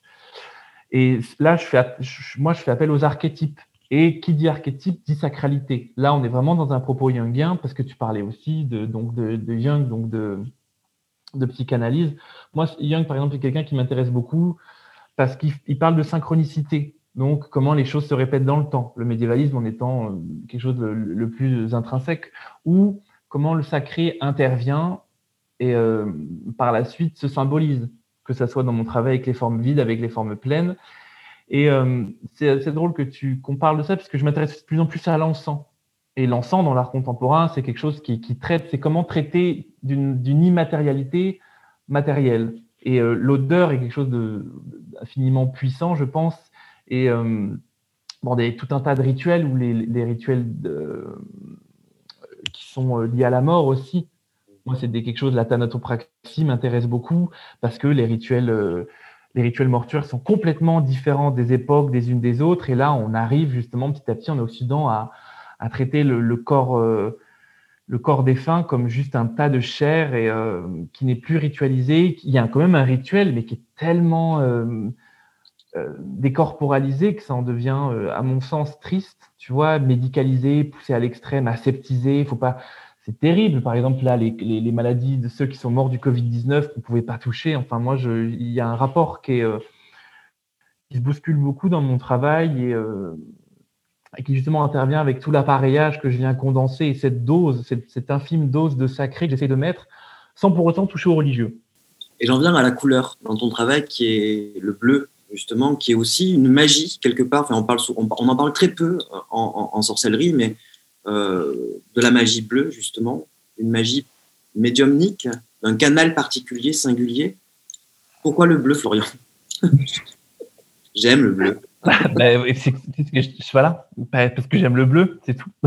Euh, mais le bleu, ça, c'est alors dans le code des couleurs, le, bleu, dans mon cas, intervient dans deux choses. Le bleu céleste, première chose, c'est un bleu froid, un bleu distant, un bleu qui amène à l'immatérialité, et en même temps le bleu médical, le bleu des hôpitaux aseptisés, euh, technique aussi, puisque si on emploie du bleu, c'est le contraire du rouge. Et euh, voilà, c'est aussi une des raisons pour laquelle euh, le bleu arrive dans ma pratique et aussi c'est le bleu technologique de plus en plus. On a le bleu Internet, le bleu, le, ce rapport presque futuriste. Et c'est ces trois, euh, ces trois parties qui, qui justement, dans lesquelles je joue. Tu vois, je touche à cette espèce de magie, comme tu le dis. Effectivement, là, en, récemment, dans le canton du Valais, dans la cala j'ai décidé de mettre de la lumière bleue partout et d'imprégner tout mon travail de bleu. là, on a une dimension par exemple, j'avais essayé en rouge, ce côté hyper violent, hyper séducteur qu'on perd tout de suite avec le bleu. Le bleu aussi, c'est une mise à distance. dans mon cas, c'est vraiment une mise à distance de l'objet, c'est une mise à distance des sentiments. Il ne faut pas oublier que c'est euh, la couleur aussi euh, qui, est euh, la plus apaisante et aussi la plus mélancolique qu'on retrouve. les, romantismes, par exemple, au, 19e siècle, étaient vraiment, vraiment, c'était une couleur des plus appréciées des romantiques. Et euh, c'est aussi dans ma démarche, hein, je pense que le, bleu, c'est une couleur que j'aime, c'est une, bah, la couleur de, mon enfance, je, suis né à La Rochelle. Pour moi, le bleu, c'est, la couleur océanique par excellence, tu vois. C'est, des choses qui, touchent au moi profond, c'est, aussi dans l'ordre du sport aussi. C'est assez bête dans, mon cas, mais le bleu me fait beaucoup penser au sport, au terrain de sport aux lignes et au marquage de sport. Donc, qui dit sport dit corps. Donc, je, et souvent, on emploie la couleur du corps, par les pastoraux parlent de la couleur du, corps comme du rouge. Mais j'y mets de plus en plus des doutes et je travaille de plus en plus des bleus dans sa lumière, dans la peinture, dans mon travail. Les, les orthèses médicales que j'utilise sont bleues. La couleur que j'utilise pour montrer mes sculptures est bleue. Et euh, je ne serais pas surpris si dans 2-3 euh, ans, tu travaillerais avec des fumées bleues ou, des choses comme ça, euh, un petit peu plus euh, éthérées. Je pense que vraiment le mot qui, convient le mieux au bleu, c'est éthéré. Et Florian, juste, quel lien tu fais dans ton travail à Jeanne d'Arc? On la définit souvent comme figure queer. Est-ce que, est-ce qu'aujourd'hui, tu, parce qu'on on parlait de toi de du, queer justement à cette, étude du queer là. Je sais que nous, quand on en a discuté, je sais que tu as une vision mhm. singulière par rapport à ça. Est-ce que tu peux nous éclairer euh, Bien sûr. Jeanne d'Arc euh, a cette faculté d'être un personnage excessivement plastique. On ne le voit pas en France parce que le Front National l'a récupéré dans les années 90, euh, mais c'est c'est un personnage dont, euh, dont je ne vais pas faire la narration ni l'histoire parce que là c'est vraiment très compliqué, mais je vais faire assez rapide, a cette particularité euh, d'écouter ses voix intérieures, qui étaient celles d'Ange, pour ramener le roi de France sur le trône. À partir de là, au XIXe siècle, il y a eu un grand combat des politiques. L'extrême gauche l'a récupéré et à partir du XXe siècle, l'extrême droite l'a récupéré. Mais pour mettre son roi sur le trône, elle a dû un petit peu fracasser les stéréotypes de genre qui étaient liés au Moyen Âge. Elle a dû s'habiller en homme. Et ça, c'est un fait assez important parce que au Moyen Âge, l'habit fait le genre. Et je ne dis pas l'habit fait le sexe. L'habit fait le genre. Pourquoi? Le sexe n'existe pas au Moyen Âge Je vous renvoie directement vers les travaux de Clovis Maillet, euh, qui, a été quelqu'un qui m'a aidé dans, mes recherches universitaires. Mais là, je vais vraiment parler du genre. Et donc, Jeanne d'Arc, petit à petit, a été récupérée comme grosse figure féministe en, euh, chez les Américains. En France, on a un gros problème avec Jeanne d'Arc, puisqu'on, comme voilà, que je, là, j'ai répété, on l'identifie un petit peu trop au Front National. Voilà, euh, je sais plus, là, Jeanne au secours, tout ça. D'ailleurs, il fallait savoir que mon, j'avais envie d'appeler mon, mémoire de master euh, en sous-titre Jeanne au secours. Mais euh, tu vois, c'est cette épithète pour, pour le récupérer, en fait, pour récupérer ces, phrases euh, du dit, du dit bref. c'est une, une anti-parastase, et donc pour récupérer l'insulte, tu vois, pour la récupérer du Front National, et les queers donc se sont réappropriés, et ça aussi c'est, je trouve ça assez, euh, assez beau et assez important dans l'histoire de Jeanne d'Arc, se sont récupérés ce personnage parce qu'elle transgresse.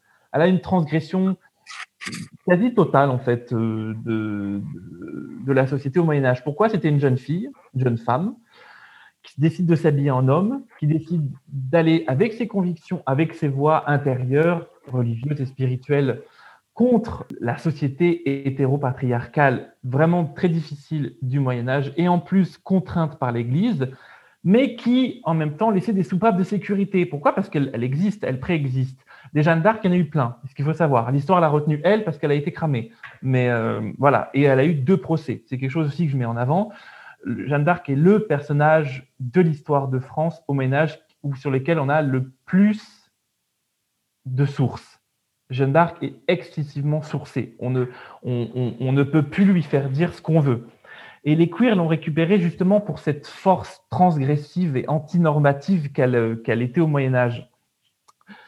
En même temps, il ne faut pas oublier qu'elle voulait qu'une seule chose, c'est ramener le roi sur le trône. Elle était plus royaliste que le roi. Donc là, ça pose des problèmes. En même temps, c'est une fille du peuple. Donc, les royalistes peuvent la récupérer, mais les gauchistes et sûrement les, personnes qui ont attrait pour la gauche peuvent aussi la récupérer. Le peuple la récupère. En même temps, c'est quelqu'un qui a défendu les Anglais comme tout simplement comme envahisseur. Donc là, l'extrême droite la récupère. En même temps, c'est quelqu'un qui transgresse les normes de genre qui sont liées au Moyen Âge, donc les queers la récupèrent. Cette figure, elle est excessivement plastique et elle arrive d'autant plus en ce moment euh, parce qu'elle est récupérée dans la pop. Et les milieux queer et les, milieux de la pop est, vraiment euh, intrinsèquement liés. Le milieu drag la récupère énormément. Les icônes féministes tu peux, il n'y en a pas une icône féministe qui n'a pas foutu, euh, qui n'a pas mis une perruque courte ou une chanson sur Jeanne. Que ce soit Madonna euh, dans son album Rebel Heart, que ce soit Katy Perry en, icône euh, déglinguée de toutes les couleurs, Miley Cyrus, Lady Gaga, il y a eu plusieurs petites touches avec des cheveux très courts, avec la coupe au bol. C'est comme ça que ce, moi, ce personnage qui me passionne, mais avec un recul universitaire. J'ai quand même écrit 200 pages dessus et plus précisément, j'ai écrit sur euh, ces représentations au fil des siècles. Comment, au fil des siècles, Jeanne d'Arc a, acquéri en fait des, euh, des euh, comment dire, des, représentations de genre qui sont qui sont très liées au temps. Tu vois, ça a été, je vais finir par ça, ça a été vraiment une enquête sur les images de Jeanne d'Arc dans les arts visuels du 19e au 21e siècle. Et j'ai essayé d'analyser un ensemble vraiment d'œuvres qui, qui, ont expliqué sa vie, qui l'ont figuré, sa vie, sa physionomie et son équipement. Parce que quand je parle de Jeanne d'Arc, il y a aussi des rapports avec mon travail. Bah, elle a un étendard, elle a un appareillage, une panoplie. Et donc, j'ai essayé de questionner ces représentations de genre. Donc, ça a été vraiment une recherche qui a été vraiment euh, multi transdisciplinaire, historique. Hein. Donc, j'ai essayé de conjuguer le médiévalisme, de conjuguer euh, l'histoire de l'art, et surtout à euh, avec des nouveaux outils critiques qui étaient liés aux études du genre. Vraiment, c'était vraiment donner une nouvelle perspective méthodologique à l'image de Jeanne d'Arc. Donc, mon investigation, c'était sur un ensemble d'œuvres euh, qui ont cependant laissé entrevoir des singularités dans son régime visuel. Ça, c'est très important. Des fois, elle avait des cheveux courts. On s'aperçoit que elle avait très souvent les cheveux, les cheveux longs. La montrer avec les cheveux courts dans l'histoire de l'art, c'est quelque chose d'excessivement compliqué elle-même, quand elle est représentée au XVe siècle, elle a les cheveux longs, alors qu'elle s'était coupée très vite les cheveux pour ressembler à un garçon. Pourquoi elle, se coupe les cheveux? C'est pour être entendue par des hommes.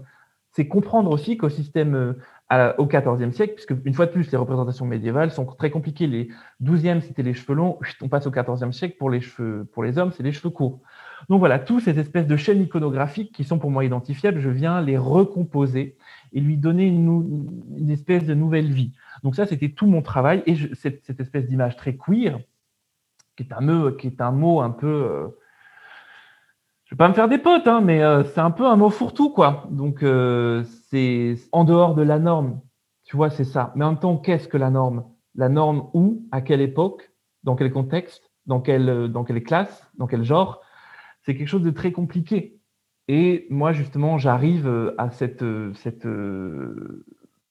mon étude, mon étude d'ailleurs qui est, euh, on peut, si les gens sont vraiment euh, intéressés, je, dans Passion médiéviste, je parle pendant une demi-heure de, ce rapport de Jeanne d'Arc, ce rapport queer, ce rapport euh, au médiévisme, et, qui amène aussi, parler de Jeanne d'Arc, c'est aussi parler des représentations de genre à travers l'histoire et à travers le temps.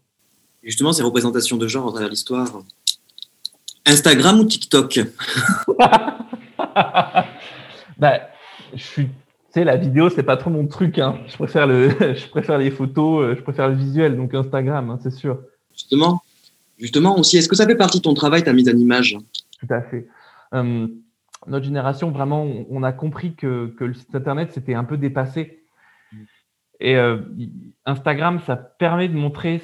Alors, c'est à double tranchant. C'est-à-dire qu'on a une, on arrive à très vite comprendre le travail, mais en le simplifiant au maximum. Et euh, Instagram, moi, j'aime beaucoup. Dans mon cas, il est assez particulier parce qu'il y a une mise en scène de mon propre, mon propre corps. Il y a une représentation des images médiévales et il y a mon travail. C'est un petit peu tout ce qui, euh, voilà, par exemple, cette photo, euh, la photo où je tiens une masse d'armes de dos qui a été faite à Delme. on est dans une. J'entends souvent oui, le 20e, 21e siècle, c'est la société des images à mon cul, quoi. Parce que l'époque médiévale, il avait n'y a pas plus visuel que l'époque médiévale. On est dans une époque où le règne des images euh, bah, est, le, plus phénoménal. Ça passe par l'héraldique, je t'en passe parce que là, ça va être très long.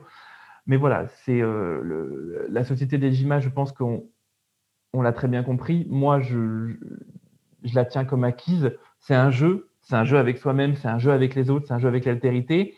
C'est une interface technologique qui permet de parler mon travail, de le diffuser partout. Et euh, voilà, je pense que. Et aussi, c'est euh, ça va dans le process artistique où on envoie des dossiers, donc des photos. Et voilà, c'est, euh, on, est sur la photo. Et c'est aussi le calcul de l'image, c'est aussi comment transformer une image. Et en même temps, il ne faut pas trop non plus la transformer, il ne faut pas trop la retoucher parce que ça reste des objets qui vont être vus en vrai. Et donc voilà, Instagram à fond et jusqu'à ce qu'il y ait une autre interface, je pense qu'il la surplante. Merci Florian pour cet entretien. Je vais laisser la place aux questions des personnes. Donc, si vous en avez, n'hésitez absolument pas. Euh, déjà, euh, je voudrais euh, vous remercier pour cette magnifique conférence extrêmement enrichissante qui me fait chaud au cœur puisque je partage beaucoup de sujets de recherche avec vous. Je suis actuellement étudiante en master d'art plastique à Paris 1 et mon, sujet de recherche porte sur les ponts entre l'art, les sciences et la sorcellerie. Donc, je suis ravie, comment dire, de, de m'enrichir à votre contact aujourd'hui. Et j'ai j'ai une question en fait sur la posture que que je vais tutoyer. Je pense que c'est peut-être le moins bizarre, je sais pas, euh, que tu prends Florian sur, sur ton travail. Euh, tout à l'heure, on a parlé d'armure, euh, d'armure qui est, euh, qui est quand même transparente, donc qui euh, c'est quelque chose qui va protéger le corps, mais qui le montre vulnérable.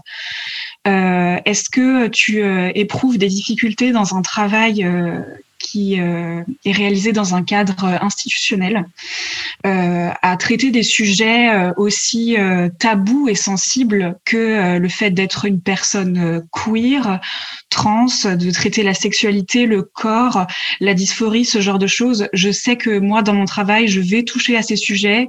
Je, je suis queer, je pratique la sorcellerie et c'est des choses qui, dans le milieu institutionnel, en tout cas à Paris 1, qui est qui est une euh, université, on va dire, euh, euh, assez renommée et qui peut-être parfois peut poser un cadre institutionnel un peu un peu rigide et a du mal à, à nous laisser aller vers quelque chose de très trop personnel. ça peut être difficile parfois, je crois, d'aborder ce genre de sujet.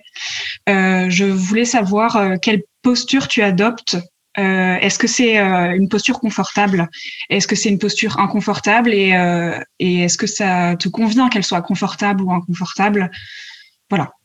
si tu arrives à répondre à tout ça.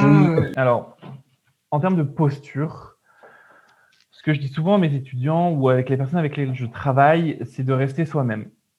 Malheureusement, l'institution, elle arrive avec un cadre rigide qui est assez souvent un cadre universitaire ou un cadre, euh, on va dire, euh, qui, doit se conformer à un type de pensée. Et en même temps, université. Alors, les, écoles d'art, tout comme l'université, euh, ont chacun des marottes, ont chacun des, problèmes et ont chacun aussi une mise en avant, une mise en lumière de ce qui ce qui est possible ou pas. Moi, à titre personnel, j'ai j'ai pas eu de problème puisque j'expose, j'ai pas eu de problème parce que je suis dans la recherche, j'ai pas eu de problème parce que je fais 1m92 et que je suis un peu imposant et que on m'a jamais dit non de but, en blanc et parce que aussi je pense que j'amène ça de manière détournée. Moi, je viens, j'arrive avec une, une, charge assez, euh, assez vulnérable, assez sensible sans pour autant travailler euh, sur des questions euh, qui, que je passe à la trappe la virilité, la masculinité, le rapport de guerre, de belligérance. Euh, j'ai pas trop de problèmes parce que je suis très bien défendu, parce que je peux tout à fait converser et expliquer en quoi mon travail est de telle ou telle sorte et en quoi je questionne. Moi, j'arrive à un moment où oui, je questionne les rapports queer, je questionne l'histoire, je, questionne les rapports médicaux et euh, peut-être aussi que mon travail n'est pas provoquant de manière euh, directe. Je, suis vraiment dans des questions de séduction, dans des questions de matière, de, lumière, de reluisance.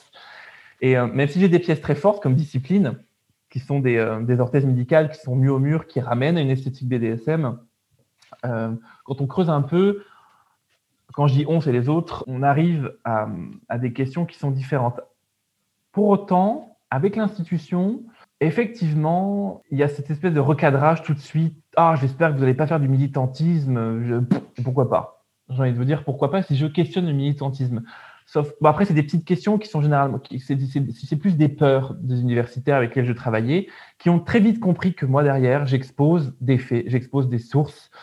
Tout est excessivement bien recherché, tout est calculé. Donc tout de suite, ce sont des choses qui, ça, part en fumée en fait. Donc euh, après, j'ai une esthétique très hiératique, j'ai une esthétique euh, poussée à l'extrême qui peut être sujet euh, à des questionnements, mais je, je n'ai jamais eu de problème direct, d'attaque directe. Je pense qu'il faudrait mieux pas, mais dans le sens où moi je suis armé par la parole à justement à, désarmer tous les stéréotypes qu'on peut avoir. Et en même temps, c'est très bien. J'ai envie de dire, si, euh, si mon, travail tout de suite amène un certain questionnement assez, assez fort, pourquoi pas? Et s'il est dit directement à ma personne, c'est encore mieux. Mais je j'ai pas eu de soucis. Après, vraiment, le seul conseil, c'est rester vous-même ne jamais, jamais, jamais aller dans le sens euh, de vos profs s'ils veulent changer qui vous êtes, ce que vous êtes ou ce que vous avez envie d'entreprendre. Il faut les écouter parce que c'est quand même des, questions, c'est quand même des référents, mais il faut pas dire, euh, faut pas être un béni oui-oui avec eux. Et en parlant d'institutions, donc tu as deux types d'institutions, ton, ton institution universitaire, où là il faut que tu t'accroches, là il ne faut pas que tu aies peur, là il faut, faut, faut croire en tes recherches, il faut avoir des recherches sourcées bien sûr, je suis le premier à déglinguer euh, n'importe quel glandu qui écrit un article sans source. Hein. moi, ça ne m'intéresse pas. Je, je, peux très vite, euh, je veux dire, le contrecarrer. Et en même temps, euh, c'est pas très, euh, ce que je dis, c'est pas très bien, mais c'est pas grave. En même temps, euh, je serai le premier à, défendre une position quand il y a de la source derrière. Et quand je dis sourcé, c'est-à-dire qu'il y a une lecture, il y a une archéologie derrière, il y a quelque chose qui, qui, qui amène. Donc voilà, en termes d'institution universitaire, L'institution aux beaux-arts ou dans les écoles d'art, généralement, est plus poreuse, généralement est plus ouverte, mais j'ai eu affaire, quand j'étais étudiant, à des remarques et des réflexions assez tendues, et puis finalement, ça s'est bien passé. Pour moi, bien sûr. Hein. Merci. Euh, c'était c'était un très bel échange et, euh, et, comme je, je l'ai je l'ai noté dans, dans le chat, euh, venez à Toulouse. je crois que Camille a une question? Euh, oui, j'avais une question par rapport à, à aux œuvres qu'on a vues, etc. Sur le PDF qui était partagé en plein écran. Euh, C'était par rapport à l'imperceptibilité du corps dont on parle avec les matériaux transparents, le verre et même euh, le fait qu'elle soit évocatrice du corps elles appellent à des corps, à un corps fragmenté. Enfin, on peut lire dans la description des œuvres qu'elles font appel à un corps fragmenté. Mais je me demandais aussi euh, si les grandes toiles comme ça de cuir ou ou le fait qu'il y ait plusieurs corps fragmentés dans un espace avec des, armures en PVC, ça ferait pas aussi écho à une sorte de d'étendue de corps de peau qui qui un peu informe et, et, pas vraiment séparés les uns des autres, pas comme si on avait des torses les uns à côté des autres ou un autre moment, euh, euh, un coup, mais si au final, dans toute la totalité de l'œuvre, on pourrait pas appeler une sorte de, de corporalité euh, euh, informe avec des étendues de peau, des trous, euh, euh, et que ce serait plus un, un peut-être un, un, corps dans ce sens-là. Je ne sais pas si c'est compréhensible, mais au lieu de faire écho à un corps véritablement humain mhm. avec une tête, des bras, des jambes, est-ce qu'on ne ferait pas plutôt appel à une, juste une sorte de corporalité qui peut à la fois nous faire penser à l'humain, mais peut-être aussi un peu à autre chose Oui. Euh, en fait, tu as la réponse dans la question. Si on en revient à justement ce rapport de, connotation, dénotation dans mon travail, effectivement, euh, ou dans n'importe quel travail, justement, euh, à partir des années 90, où, le, où, où, c'était absence matter, tu vois, l'absence compte et comment le corps humain pouvait être tout simplement évoqué sans être montré directement. Donc, euh, euh, au travers du vêtement, par exemple, au travers de son appareillage, Et par la suite, euh, comment on pouvait l'hybridiser, l'hybridifier, je ne sais pas trop.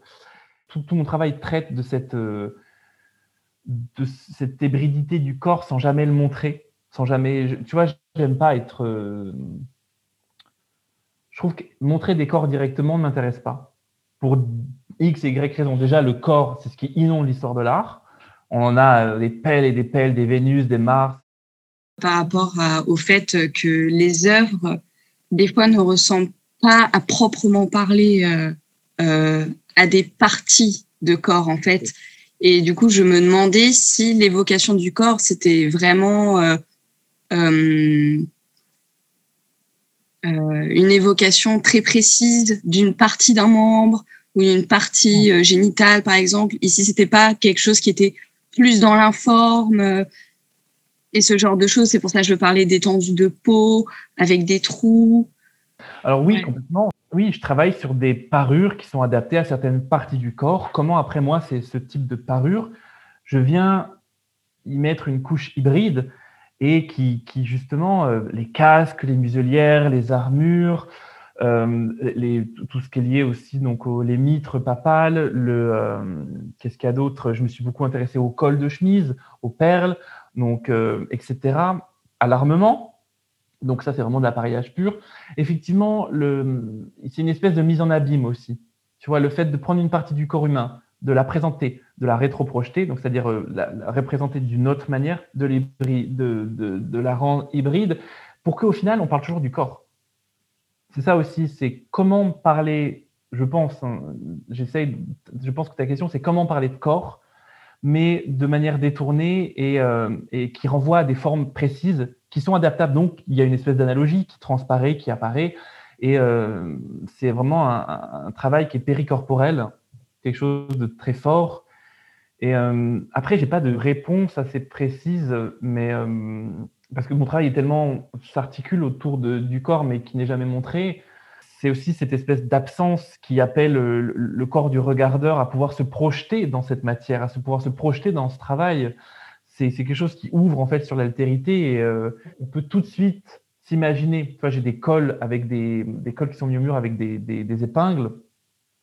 On se rétroprojette. C'est en termes de philosophie, c'est Merleau-Ponty quoi. on est vraiment dans euh, dans quelque chose de, dans, le corps qui est cher, dans le corps qui est présent, et en même temps, c'est, euh, c'est, je, je, suis fait de la chair de ce monde. Mais c'est une chair qui est hybride. C'est une chair qui est euh, complètement euh, sacralisée ou désacralisée, on ne sait pas trop. Voilà, je pense que je t'ai en plus perdu que répondu à ta question. Non, non, non. Non, c'était très bien, au contraire, avec euh, l'hybridité du corps, etc. Non, c'était juste. L'hybridité du corps n'est pas du tout des questions euh, typiquement contemporaines. Hein. La statuaire classique, euh, ça date. La statuaire hellénistique, c'est pareil. La statuaire médiévale, les dragons, le bordel, les sirènes, tu vois, les, les minotaures, c'est des choses qui sont qui irriguent. Alors, c'était des, des questions qui sont animales humains Maintenant, c'est du post-humain. C'est plutôt humain-humain. C'est de l'ordre presque de, euh, comment dire. Euh, c'est des questions qui touchent à l'humain-machine. C'est des questions qui touchent à l'humain-technologie, à l'humain-data. Tu vois, c'est euh, et qui touchent aussi à des questions, on va dire, de conscience collective. Et c'est là où la religion, elle arrive et c'est un peu plus compliqué. Alors, je crois qu'il y a deux questions. Euh, la première d'Alexia qui a levé la main et une autre euh, par, euh, par, par chat de Caroline. Donc, Alexia, allez-y. Bonjour. alors, Florent, vous avez dit qu'il il y, a plus de violence maintenant au XXIe siècle que partout avant, en fait, et, et c'est vrai. Et euh, moi aussi, dans mon travail, j'utilise beaucoup de, trucs violents, de trucs gore. Euh, et je me demande, parce qu'on me pose beaucoup la question d'où vient la fascination pour la violence. Euh, et c'est un truc auquel je ne sais pas répondre, en fait. Et donc, je me demande chez vous, d'où vient votre fascination pour la violence? C'est une très bonne question. Les gens et les artistes qui travaillent sur la violence, généralement, Fascination, moi, je dirais pas jusque-là dans mon cas, mais effectivement, la, violence est, excessivement séduisante et d'autant plus quand elle est mise en scène. Et il faut savoir que l'attrait pour la violence, c'est un attrait pour la guerre. Là, je parle en termes historiques. C'est un, attrait pour des corps qui se, qui, qui, on va dire, euh, combattent pour des corps qui sont directement liés. Et dans mon cas, euh, il y a quelque chose qui est, euh, intéressant dans cette question, c'est euh, comment euh, parler de violence, on peut aussi parler de, tension, je pense. Alors toi, tu parles de trucs, tu veux dire, tu veux dire des matériaux, tu vois quelque chose du gore, du sang. Moi, c'est des choses dans lesquelles j'essaie d'éviter. Parce que déjà, j'aime pas le rouge, donc voilà, ça règle la question. Sauf que je pourrais faire du sang bleu, mais là, ça serait le chant des Schtroumpfs, donc ça serait complètement différent. Mais dans mon travail, c'est cette violence qui est immanente, tu vois, elle semble surtout être le spectre d'une espèce de, tension dans des, polarités. Alors là, je vais, utiliser des termes un peu relous, tu vois, mais comment on peut se projeter dans des sculptures, dans mes sculptures, quand en fait il y a une totale euh, absence de représentation et donc qui rappelle à notre propre image. Et quand on parle d'absence, dans mon cas, on parle de violence. Il y a, souvent ce- cette euh, antinomie. Et pourquoi cette fascination? Bah, euh, On dit souvent d'un fleuve emportant tout qu'il est violent. Tu vois, c'est cette métaphore du fleuve. Ça fait appel à, des, à, ma, à ma propre mythologie personnelle, à des choses que j'ai vécues, des choses qui sont retranscrites, des choses euh, très fortes. Je sais pas, des choses que j'ai vues, des choses que, que j'ai compris de la société aussi, tu vois. Pour en revenir, la violence aussi, elle est mise en avant et elle est visible plus maintenant grâce aux réseaux sociaux, grâce aux médias, que auparavant où elle était, c'était des épiphénomènes et euh, encore plus au Moyen Âge où on s'imagine des guerres de 500 000 glands, alors qu'en fait, ce sont des micro-guerres parce que la vie est sacrée. Et euh, donc, euh, c'est complètement différent. Et puis, on préfère rançonner, c'est-à-dire capturer quelqu'un et non pas le tuer pour avoir une rançon, pour avoir de l'argent. Et c'est aussi, tu vois, mon, travail, c'est assez, intéressant. C'est de l'ordre de la rançon, de capturer quelque chose et de le montrer sans pour autant, tu vois, le disséquer directement. Et euh, la violence, elle intervient aussi dans le rapport médical dans mon travail. C'est les corps qui sont déchiquetés, c'est les corps qui sont pas montrés, c'est les matériaux aussi souvent. Le verre, c'est quelque chose de très violent quand il, quand il explose, quand il pète, tu vois, c'est, euh, c'est, c'est, il y a quelque chose qui est, euh, cette ambivalence. Après, euh, voilà, je pense que je peux pas, je peux pas t'en dire plus, euh, mais c'est quelque chose que je creuse, tu vois. C'est, euh, après, cette fascination, euh, c'est fou le mot fascination, ouais, c'est assez intéressant. Mhm. Ouais, ben merci en tout cas, super réponse. Je t'en prie.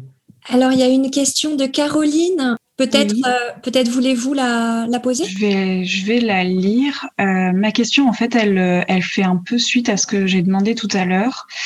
Euh, Belladonna, elle a parlé de care dirigé euh, vers toi ou vers soi, et euh, je me suis demandé si le fait de déléguer le geste euh, créateur ou plutôt fabricateur à des artisans, est-ce que ça et de passer aussi par des représentations périphériques du corps, euh, par des reliques et non pas par le corps en lui-même, euh, et par euh, une esthétique également euh, très soignée euh, et éloignée du gore dont tu viens de parler, ça permet de prendre le recul sur ce corps et sur ce care et de mettre une distance réflexive peut-être et aussi peut-être de proposer une intimité euh, quand on expose, mais pas une intimité directe, une intimité euh, simulée ou une proximité protégée que personnellement je retrouverais euh, dans tes espèces d'armures translucides finalement.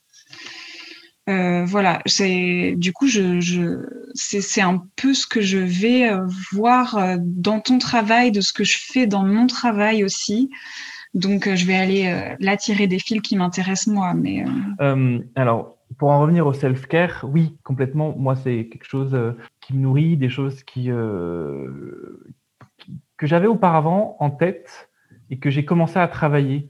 Tu vois, si je travaille les armures, je pense, c'est c'est de la psychologie de comptoir, mais c'est aussi que j'ai envie de me protéger, ou c'est que j'ai envie de protéger les miens, ou c'est que j'ai envie de protéger mon cercle familial, mon cercle, tu vois.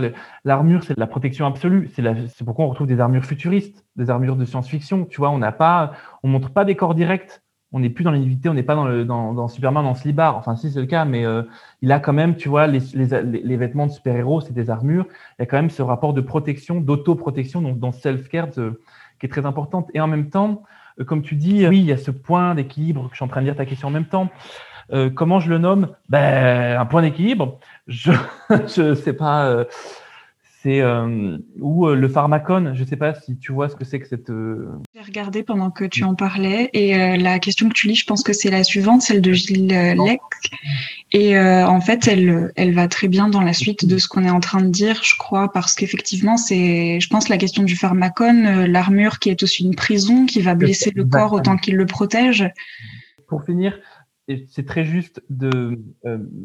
tu parles de représentation périphérique du corps moi que j'appelle mes trois axes euh, nomiques qui sont les rapports de protection, les rapports de parade, les rapports de parure et qui amènent par la suite à des rapports d'appareillage.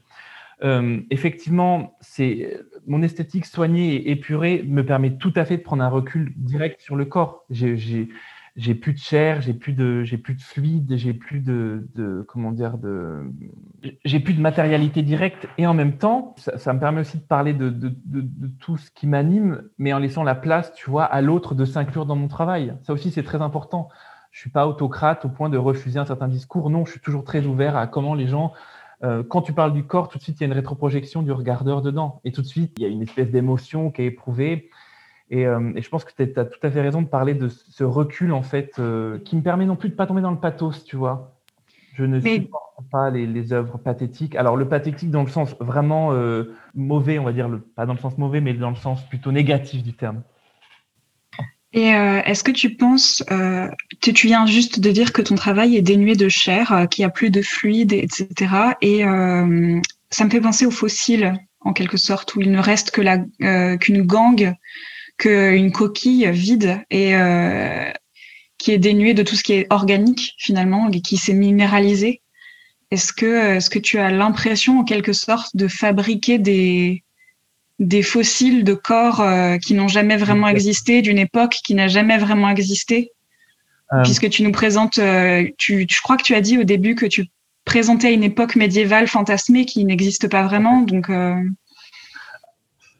alors, oui, elle n'existe. En fait, je, me sers de mes ressources historiques, de mon parcours universitaire, pour pouvoir accentuer en fait les stéréotypes qu'on retrouve. Soit je les, change, c'est-à-dire je désamorce les choses qui, ont tellement été dites pendant longtemps que le Moyen Âge était sale, que les gens ne savaient pas, alors qu'en fait c'est totalement faux.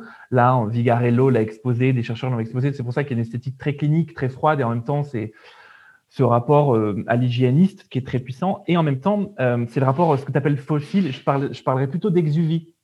Je parlerai plutôt de relique. Voilà, la relique, c'est un corps qui a existé, qui est disparu, ou de l'ex-voto. Donc, c'est un, objet qu'on remercie pour un corps. Et puis, la relique renvoie au sacré aussi. Tu vois, c'est quelque chose, c'est un objet qui, qui doit être euh, dans un, emplacé d'une certaine manière, montré d'une certaine manière. En même temps, c'est ce que qu'est-ce que des musées? Ce sont des églises reconverties. Je suis entièrement d'accord avec ça. Gilles, vous prenez la parole? Tu as parlé de frontières poreuses entre le faire, le savoir-faire, l'art. Euh, il y avait la guerre, guérir. Euh, il y a un assemblage de matériaux soft et hard, une esthétique hiératique, pardon, euh, qui est donc formaliste et queer avec le tordu. Enfin, du coup, ma question c'était quel est le point d'équilibre et comment comment est-ce que toi tu le nommes? Et une autre question aussi, c'est comment cette porosité ou cette altérité euh, te, toi t'anime personnellement euh, et oui, enfin moi c'est quelque chose qui m'intéresse assez particulièrement parce que je travaille euh, personnellement avec le avec le verre, la photographie et les matériaux du bâtiment. Donc c'est une voilà c'est une question qui m'anime particulièrement et je voulais savoir aussi peut-être comment est-ce que tu l'inscris aujourd'hui par rapport à l'actualité, à l'histoire contemporaine. Euh, alors, ce point d'équilibre, moi, j'ai mis du temps à, l'avoir. Hein. C'est pas arrivé tout de suite. J'ai mis du temps à comprendre que je travaillais sur le corps. J'ai mis du temps à comprendre que c'était pas le corps qui m'intéressait, mais c'était sa parure et c'était son, c'était ce qu'il englobait, cette vision, cette, représentation périphérique. Et en même temps, euh, cette espèce de point de, le point d'équilibre dans mon travail, c'est toujours cette dichotomie qui l'anime. C'est-à-dire tout euh, tout objet que je fais doit avoir cette espèce d'antinomie, c'est-à-dire doit être aussi bien menaçante que séduisante.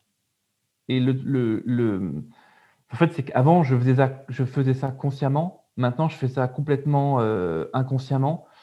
Et je pense qu'il est là le point d'équilibre, c'est de travailler sur les matières, sur, les, sur, les, sur le reflet de la lumière, sur le, comment une muselière, en fait, qui est quand même qui est un objet qui sert à, à protéger un autre chien de se faire agresser, est utilisé par la suite, dans mon cas, avec une armure translucide et qui met en avant justement cette espèce de protection carcan ou comment je, je, fais intervenir dans mon travail des étendards, donc qui sont des objets qui sont censés être, par exemple, vus à longue distance, mais qui sont complètement troués, sont évidés de leur sens et qui perdent leur fonction d'étendard puisqu'on ne voit plus rien.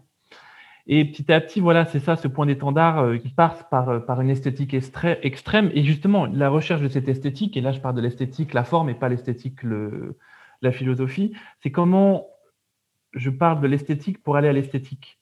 C'est-à-dire comment la forme va créer du sens. Et euh, en gros, moi, je fais partie de ces personnes qui disent souvent que la forme, c'est le fond qui remonte. Et ça vaut pas pour tout.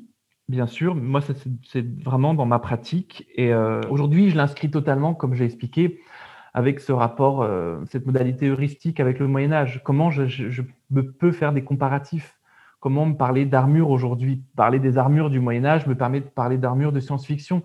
Comment le rapport de remède de grand-mère euh, que j'ai que, que trouvé avec Hildegard de Bingen me permet d'aujourd'hui d'avoir une dimension excessivement curative sur la dépression grâce à la lavande et comment, par exemple, tout, euh, c'est quelque chose de transhistorique et qui s'incarne dans le pharmacone. Toi, ça aussi, c'est important. N'importe quelle, euh, n'importe quelle, quelle microdose qui pourrait soigner transparaît dans quelque chose de beaucoup plus euh, menaçant et beaucoup plus grave quand elle est décuplée. Merci beaucoup, du coup, d'avoir répondu. À ce titre, il, est aussi question, je rebondis, hein, mais il est aussi question de, d'une pensée euh, peut-être de, de ou d'une plasticité euh, de l'entre-deux euh, qui qui interroge la question des limites et, et, leur porosité.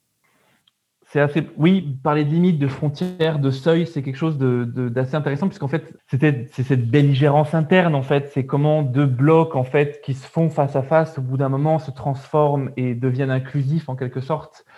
Et c'est ce qui se passe dans mon travail de manière factuelle, de manière euh, conceptuelle aussi. Mais ça dépend l'histoire, ça dépend le contexte, ça dépend les personnes, ça dépend. Il y a, tellement d'éléments autres. Si je dois parler en termes de, de, matière, si je dois parler en termes de concept, si je dois parler en termes de en termes de représentation de genre aussi. Enfin, c'est tellement, euh, ou, même dans l'espace médical. Moi, j'adore les hôpitaux. C'est des hétérotopies qui sont absolument incroyables puisque c'est des espaces séparés avec des frontières. On admet des gens qui ne peuvent qu'être que malades. Par exemple, si on, y a, quelqu'un de base qui n'est pas malade qui ne sera jamais admis à l'hôpital, ou alors, enfin voilà, c'est pareil. C'est des espaces justement. C'est euh, après Là, je parle en termes d'espace, en termes de matériaux, en termes de, personnes. Et euh, après, oui, c'est aussi cette question de limite, mais euh, je pense qu'en un sens, le, terme plastique, il est, il est, vraiment adapté parce qu'il y a une véritable plasticité du travail qui ouvre à des, multiples possibilités de lecture, que ce soit voilà, selon le lieu, les matières, et puis les réceptions. J'ai complètement oublié d'en parler, mais euh, tout mon travail, c'est une question de réception. Moi, je réceptionne le Moyen Âge, je réceptionne les matériaux médicaux, je réceptionne les, identités de genre et les représentations de genre et comment dans mon travail je viens non pas éclater tout ça mais assembler tout ça. Oui, on, rejoint complètement euh, euh, la, dynamique du placein. Euh, du placé grec en fait, c'est-à-dire ce pouvoir de malléabilité qui à la fois va donner forme et va accueillir aussi la forme. Euh, il y, a, vraiment de ça, me semble-t-il, dans, toute la, diversité aussi euh, de, ton travail. Oui, c'est tellement des questions qui sont inhérentes à mon travail que, et puis, euh, je suis pas un intellectuel, moi. Hein. Je suis quelqu'un qui travaille avec la forme, je suis quelqu'un qui travaille avec la visualité. J'ai souvent du mal à exprimer, à mettre des mots sur des formes que je, que, que je viens mettre en espace, même si là, mm. avec mon travail d'artiste et surtout de, chercheur doctorant, je commence de plus en plus à mettre. J'ai souvent mis beaucoup de concepts dans mon travail. J'ai souvent cherché, j'ai souvent, je, je suis quelqu'un qui écrit beaucoup par exemple, mais je dois écrire encore plus, je dois chercher encore plus. Et, euh, et, je pense que c'est là où, où, intervient mon envie de faire ce doctorat, de comprendre les gestes, de comprendre la technique, la matérialité, de comprendre aussi l'historique. C'est articuler en fait la poésie, c'est le praxis. C'est vraiment ça. Et, et, je pense que, enfin, je pensais à la plasticité telle qu'elle a été développée notamment par Catherine Malabou, euh, dans plusieurs de ses ouvrages. Euh, et, euh, et, cette plasticité-là, outre le fait d'être un engagement de malléabilité, mais aussi le, pouvoir de donner et d'accueillir la forme, contient également dans, ses présupposés conceptuels le pouvoir de régénération, en fait. donc, cette idée aussi de, ben, guérison, du pouvoir de guérison de la matière. Euh, et euh, d'une auto d'une auto poïèse euh, en termes de care de, de la matière en fait. Et, c'est vrai que que voilà ça me ça me parle ça me parle beaucoup. Et j'aurais peut-être une autre question enfin c'est plutôt une remarque qu'une question. Alors par rapport à, à, à, pas mal de d'entrées en fait qui sont mises en œuvre dans le dans le cadre de, de ton travail. Alors d'un point de vue vraiment des formes, des gestes, mais également du, sens, ou en tout cas de, de, de, ouais, du fond, on va dire, de tout ce qui travaille euh, le, le, le, travail. Euh, dans, dans, ces, dans ces idées de d'amour, de care, de self-care, de queer, les dialogues entre les disciplines aussi, euh, et entre les genres, euh, la violence des normes, des assignations, de la domination, etc. Moi, je pensais beaucoup euh, au travail de Donna Haraway. Euh, et, et, et, notamment à tout ce qu'elle développe dans le manifeste cyborg, parce qu'il y a aussi du cyborg en fait dans, dans, dans tes pièces.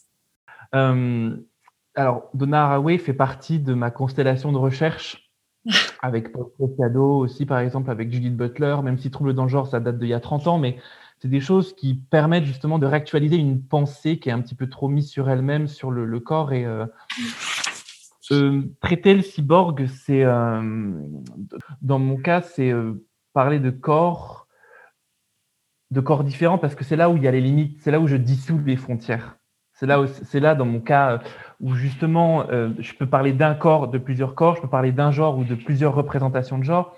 Je peux parler de, ces, de choses anthropomorphiques, comme avec euh, ma pièce qui s'appelle La Meute. Je peux parler de choses qui sont transgenres, de trans-temporelles, parce que trans, j'aime beaucoup l'employer, en latin, ça veut dire au-delà d'eux.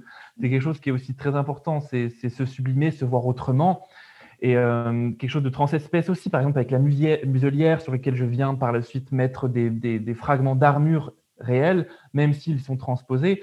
Et euh, pour en revenir euh, à Donna Haraway, il y a quelque chose, euh, bien sûr, manifeste au cyborg, que j'ai lu il n'y a pas si longtemps que ça. parce qu'il faut savoir que toutes ces. Quand j'étais au Beaux-Arts, il y a fort longtemps, mais quand j'étais au Beaux-Arts, j'étais vraiment, mon travail, c'était vraiment comprendre le corps et l'absence du corps au travers de sa parure. Donc, j'ai fait vraiment, moi, un mémoire sur le, cette recherche sur la parure, sur comprendre le corps, comment le corps euh, pouvait être euh, juste montré de manière autre que euh, directement. Et les questions qui sont liées vraiment, donc toutes ces questions sur les représentations de genre, moi je parle jamais de genre directement ou très peu, c'est vraiment des représentations de genre, arrivent par la suite et Donna Haraway me permet d'articuler petit à petit, oui, des questions de frontières, de limites, de seuils et qui se, qui se dissout. Et je pense que c'est là, en fait, où, où Donna Haraway disait euh, rêver l'utopique, euh, c'est permettre d'espérer un monde plus, plus monstrueux. Et en fait, qu'est-ce que c'est que le monstre? C'est ça, c'est dans le sens modulable. Et ce qui est intéressant aussi, c'est que le, le, monstre au Moyen-Âge, c'est la chimère. Enfin, c'est pas la chimère, mais c'est un élément, euh, c'est plusieurs éléments qui sont mis ensemble. Et donc, c'est excessivement plastique il y a une dissolution. Mais alors là, je parle vraiment en termes plastiques, en termes d'œuvre en elle-même, et non pas en termes de sociologie ou d'anthropologie. Hein. Mais euh, c'est et je pense que c'est une des configurations humaines depuis, euh, depuis l'aube des temps. C'est depuis les peintures paléolithiques jusqu'à de nos jours, euh, jusqu'aux questions les plus, les, plus profondes, des questions freaks aussi. Enfin, et, je pense que euh, les, questions, les questions du corps malade aussi, c'est des questions de limites, de frontières, les questions de corps trans, les questions de corps queer, ou les, ces non-questions aussi. Ça peut être des, non-questions très simples et euh, qui, peuvent être abordées de, manière autre. J'aimerais savoir si tu avais posté ton mémoire sur une plateforme en ligne, euh, parce que j'aimerais beaucoup le lire. Je te l'enverrai. Et oui, euh, j'ai juste attendu un an pour le mettre sur HAL, mais euh, ouais, c'est quelque chose euh, que je que je vais faire incessamment sous peu. Euh, mais si tu veux, dans Passion médiéviste, j'explique je, vraiment toute cette euh, ma recherche, puisque Jeanne d'Arc, Jeanne d'Arc étant aussi pour moi le, je l'ai pas choisi au pif. Hein, euh, il m'a été mis en avant par mon directeur de mémoire, Franck Collard, qui a eu cette judicieuse idée de, justement de travailler sur Jeanne d'Arc. Mais elle, elle c'est un, un, un, objet historique, je pense, parfait pour parler de ça. Mm. Et ça va être mis en, oui, ça va être mis en ligne euh, en, dans quelques mois, en juillet, c'est de l'été prochain. D'accord. Moi, j'en ai une, Florian, en attendant, si jamais il n'y en a pas. T'en prie. C'est quand que tu habilles euh, une drag queen? Quand elle me payera. Est-ce que tu, on t'a déjà demandé? Euh... non, on m'a jamais demandé. Euh, ben, c'est assez drôle que tu me dis ça. Je me suis beaucoup intéressé aux costumes de scène. C'est quelque chose. Euh, qui... Il y a beaucoup de créateurs de mode qui sont passés par les beaux-arts, par exemple la Croix ou, les directeurs de vêtements sont passés par les beaux-arts. Il y a cette porosité, tu vois. Je pense que c'est possible. Par exemple, Alexis Stone, tu vois qui c'est? La drag queen m'a demandé de, il, m'a demandé de faire une, de lui faire une, une armure justement avec les muselières et tout. Je lui dis oui que c'était possible, mais en même temps, ça soulève des questions, tu vois. C'est-à-dire, est-ce qu'il y a une modularité entre mon travail artistique et le fait d'habiller une personne? Est-ce que je, là, je ne me corromps pas, tu vois? Est-ce que là, euh, où est-ce que je fais euh, C'est des vraies questions avant qui m'intéressent, tu vois. Donc, euh, oui, je pourrais habiller quelqu'un, mais peut-être pas de mes créations, tu vois D'accord. Merci Florian, en tout cas, pour cet entretien. Ah, il y a Caroline Brum.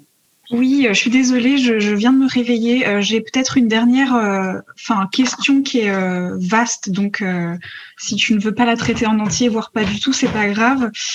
tu as parlé de mauvais pathos tout à l'heure et j'ai également noté à un moment donné que tu as parlé de ta propre mythologie personnelle en disant que elle, elle n'était pas euh, peut-être pas encore assez puissante. Euh, je me pose la question du justement du curseur dans le pathos euh, et dans le dans l'émotion en termes de puissance. quand est-ce qu'on dépasse le raisonnable? Qu'est-ce qui fait qu'on n'est plus dans le raisonnable Qu'on va dans le pathos et pas dans le voilà, euh, je, me, je, me, pose cette question de la place du curseur dans, euh, dans ce qu'on donne de soi, de l'émotion, de l'intime. Euh, encore une fois, c'est encore euh, une question mhm. un, un, peu. Euh, J'ai envie de dire que c'est propre chaque artiste. voilà, mythologie personnelle. Donc, c'est un terme qui est utilisé par Harald Chisman la première fois, la Documenta 5, justement pour, pour comprendre comment un artiste se nourrissait, avec quoi il se nourrissait, avec ses propres failles, avec ses propres rêves, avec sa propre famille, avec sa propre réalité. Euh, j'ai ma mythologie personnelle, euh, je, l'ai souvent employée dans mon travail, de par ma passion historique, de par, mon, cercle familial qui touche au médical. Et euh, quand je dis pathos, mais ça, ça ça, je parle en mon nom, c'est-à-dire je ne veux pas tomber dans, quelque chose où je serais trop frontal ou quelque chose qui serait trop direct ou quelque chose qui serait trop, euh, oui, pathétique, tu vois, mais dans, la partie la plus, la plus, euh, la plus, euh, je veux pas être dans le testimonial en fait, tu vois, ça m'intéresse pas. D'accord. Est-ce que c'est une question de pudeur ou ça n'a rien à voir Peut-être que c'est simplement le fait de de ne pas vouloir se raconter, de laisser la place à autrui, en quelque sorte, comme quand tu laisses le vide pour que les gens puissent venir s'y installer Ça va dépendre de n'importe quel artiste. Moi, je peux pas parler euh, dans plusieurs noms, mais... Euh, non, mais pour ton travail à toi Pour mon travail, euh, la question de la pudeur est excessivement très forte. C'est quelque chose sur lequel j'ai beaucoup, beaucoup, beaucoup travaillé, beaucoup recherché peut-être aussi une, des raisons pour lesquelles euh, j'emploie un rapport très, euh, très paradoxal avec mon corps, et d'où Instagram, hein, d'où la mise, en, scène, en même temps le, fait que dans mon travail artistique, je ne mets pas un brin de corps. Après, euh, c'est des questions, enfin, c'est une question dans mon travail. en fait, si tu préfères, plus j'ai d'expérience, plus j'ai l'impression que ma mythologie personnelle, elle s'agrandit et plus j'ai l'impression que je peux la confronter, la mettre en espace, la mettre en œuvre et, euh, et, la faire grandir petit à petit. qu'importe les barrières et les carcans que j'y mets, et parce que Dieu sait que j'en ai. Et euh, j'en ai voir beaucoup, et des fois, bah, ils se transposent dans la matière. Hein. donc, euh, mais toujours, il faut rester soi-même, quoi. C'est juste un truc assez bête, mais quitte à en jouer, de, il faut jouer de ses failles aussi. C'est quelque chose que j'aime beaucoup, tu vois. Euh, je pense que c'est quelque chose de très important, les failles chez un artiste, et euh, mise en lumière ou non, d'ailleurs. Chez Louise Bourgeois, c'était euh, c'était absolument divin, mais euh, des fois, ça peut être un peu, un peu lourd. Mais il n'y a pas que elle. Hein. J'ai d'autres. Je, je m'inspire vraiment d'autres. Enfin, quand je dis je m'inspire, non, je m'inspire pas. Louise Bourgeois est inspirante et, euh, et j'ai d'autres cercles comme ça d'artistes que qui sont très loin de ma pratique, mais qui pourtant euh, sont très très présents. Mais je vois totalement le lien euh, entre ta pratique et celle de Louise Bourgeois. Enfin, moi, je la fais euh, automatiquement dans ma tête, en quelque sorte, parce que tu, tu, vas traiter des sujets, bah, tout ce qui est autour du care et, et de, de, de, traiter d'archétypes et de ce genre de choses. ça va se retrouver aussi chez Louise Bourgeois d'une manière totalement différente, mais il y a un lien, même s'il n'est pas évident je, je, comprends que ça, te, ça soit dans tes références. Ça ne me surprend pas. Merci pour ta réponse et okay. euh, pour tous ces échanges fantastiques. On arrive à la fin de, cette, de cet entretien. Merci Florian pour, euh, pour cet échange et d'avoir pris ce temps, euh, le temps de ta résidence justement. Ça a été un, entretien enrichissant, passionnant. J'ai pu aussi euh, entrevoir d'autres directions dans ton travail qui qui m'ont ouvert des pistes et qui qui m'ont donné encore vivement envie de venir voir ton travail à Groyer euh, et puis ça me donnera l'occasion de retourner à Groyer, la ville du queer. Avec plaisir. Euh, merci à Emma Viguier euh, d'avoir aussi euh, pris le temps toujours avec sa bienveillance de, jouer justement et d'articuler avec aussi l'université et d'avoir créé ces occasions pour moi que je trouve précieuse et, qui, nourrissent un désir à, à chaque fois puissant. Merci aussi à PQ pour tout, tout, tout, tout le travail fourni euh, et, euh, et des fois j'ai pas été présente, mais voilà, j'étais avec Florian. On a pu travailler sur ces entretiens, tout ça et, euh, et ben merci Florian. Mais je t'en prie avec plaisir. Et merci de m'avoir invité, merci à l'université, merci à PQ et toutes les personnes qui ont se sont acharnées à, relayer sur les réseaux avec lesquels j'ai pris beaucoup de plaisir à répondre. Merci beaucoup à toi. Et je voulais ajouter aussi que ça y est, on sort notre première édition de Zine euh, avec euh, Jean-Luc Vernat. Donc il y a un podcast aussi euh, qui est sur la plateforme Spotify, YouTube, en transcription LSF. Enfin, voilà, il y aura une édition, une seconde édition d'usine avec un appel à contribution qui se fera autour des thématiques abordées avec l'entretien de Florian Varenne. N'hésitez absolument pas à suivre Florian sur les réseaux sociaux. C'est toujours euh, intrigant et passionnant et, séduisant. Et euh, la prochaine personne que nous aurons en entretien pour la troisième euh, édition, ça sera Robin Plus, un photographe diplômé de l'école d'Arles, qui a un travail pareil puissant. Et voilà. Hâte de vous retrouver et puis à très vite. À très vite. Eh ben merci, merci à Florian, merci Belladonna, merci le collectif PQ, merci aux collègues. Je vois Muriel. Euh quelque part par là, qui a, dû être passionné aussi par, euh, par les échanges. Euh, merci à, vous toutes et tous. Et, euh, donc, euh, et donc, nous clôturons cette, cette rencontre qui va être fructueuse de toute façon en, création et, en écriture pour, pour, le prochain, pour le prochain zine. Et euh, voilà, merci. Et on vous souhaite à toutes et à tous une, une très, belle, une très belle soirée. Et euh, Florian, j'espère qu'on aura l'occasion de se rencontrer à Groyer ben, je... l'ouverture euh, de l'exposition. Je l'espère aussi, en sachant que si l'ouverture ne, ne, se fera pas en avril, elle se fera en mai ou en juin. Il y aura quand même un vernissage. Et euh, merci encore à Belladonna de m'avoir invité. À bientôt.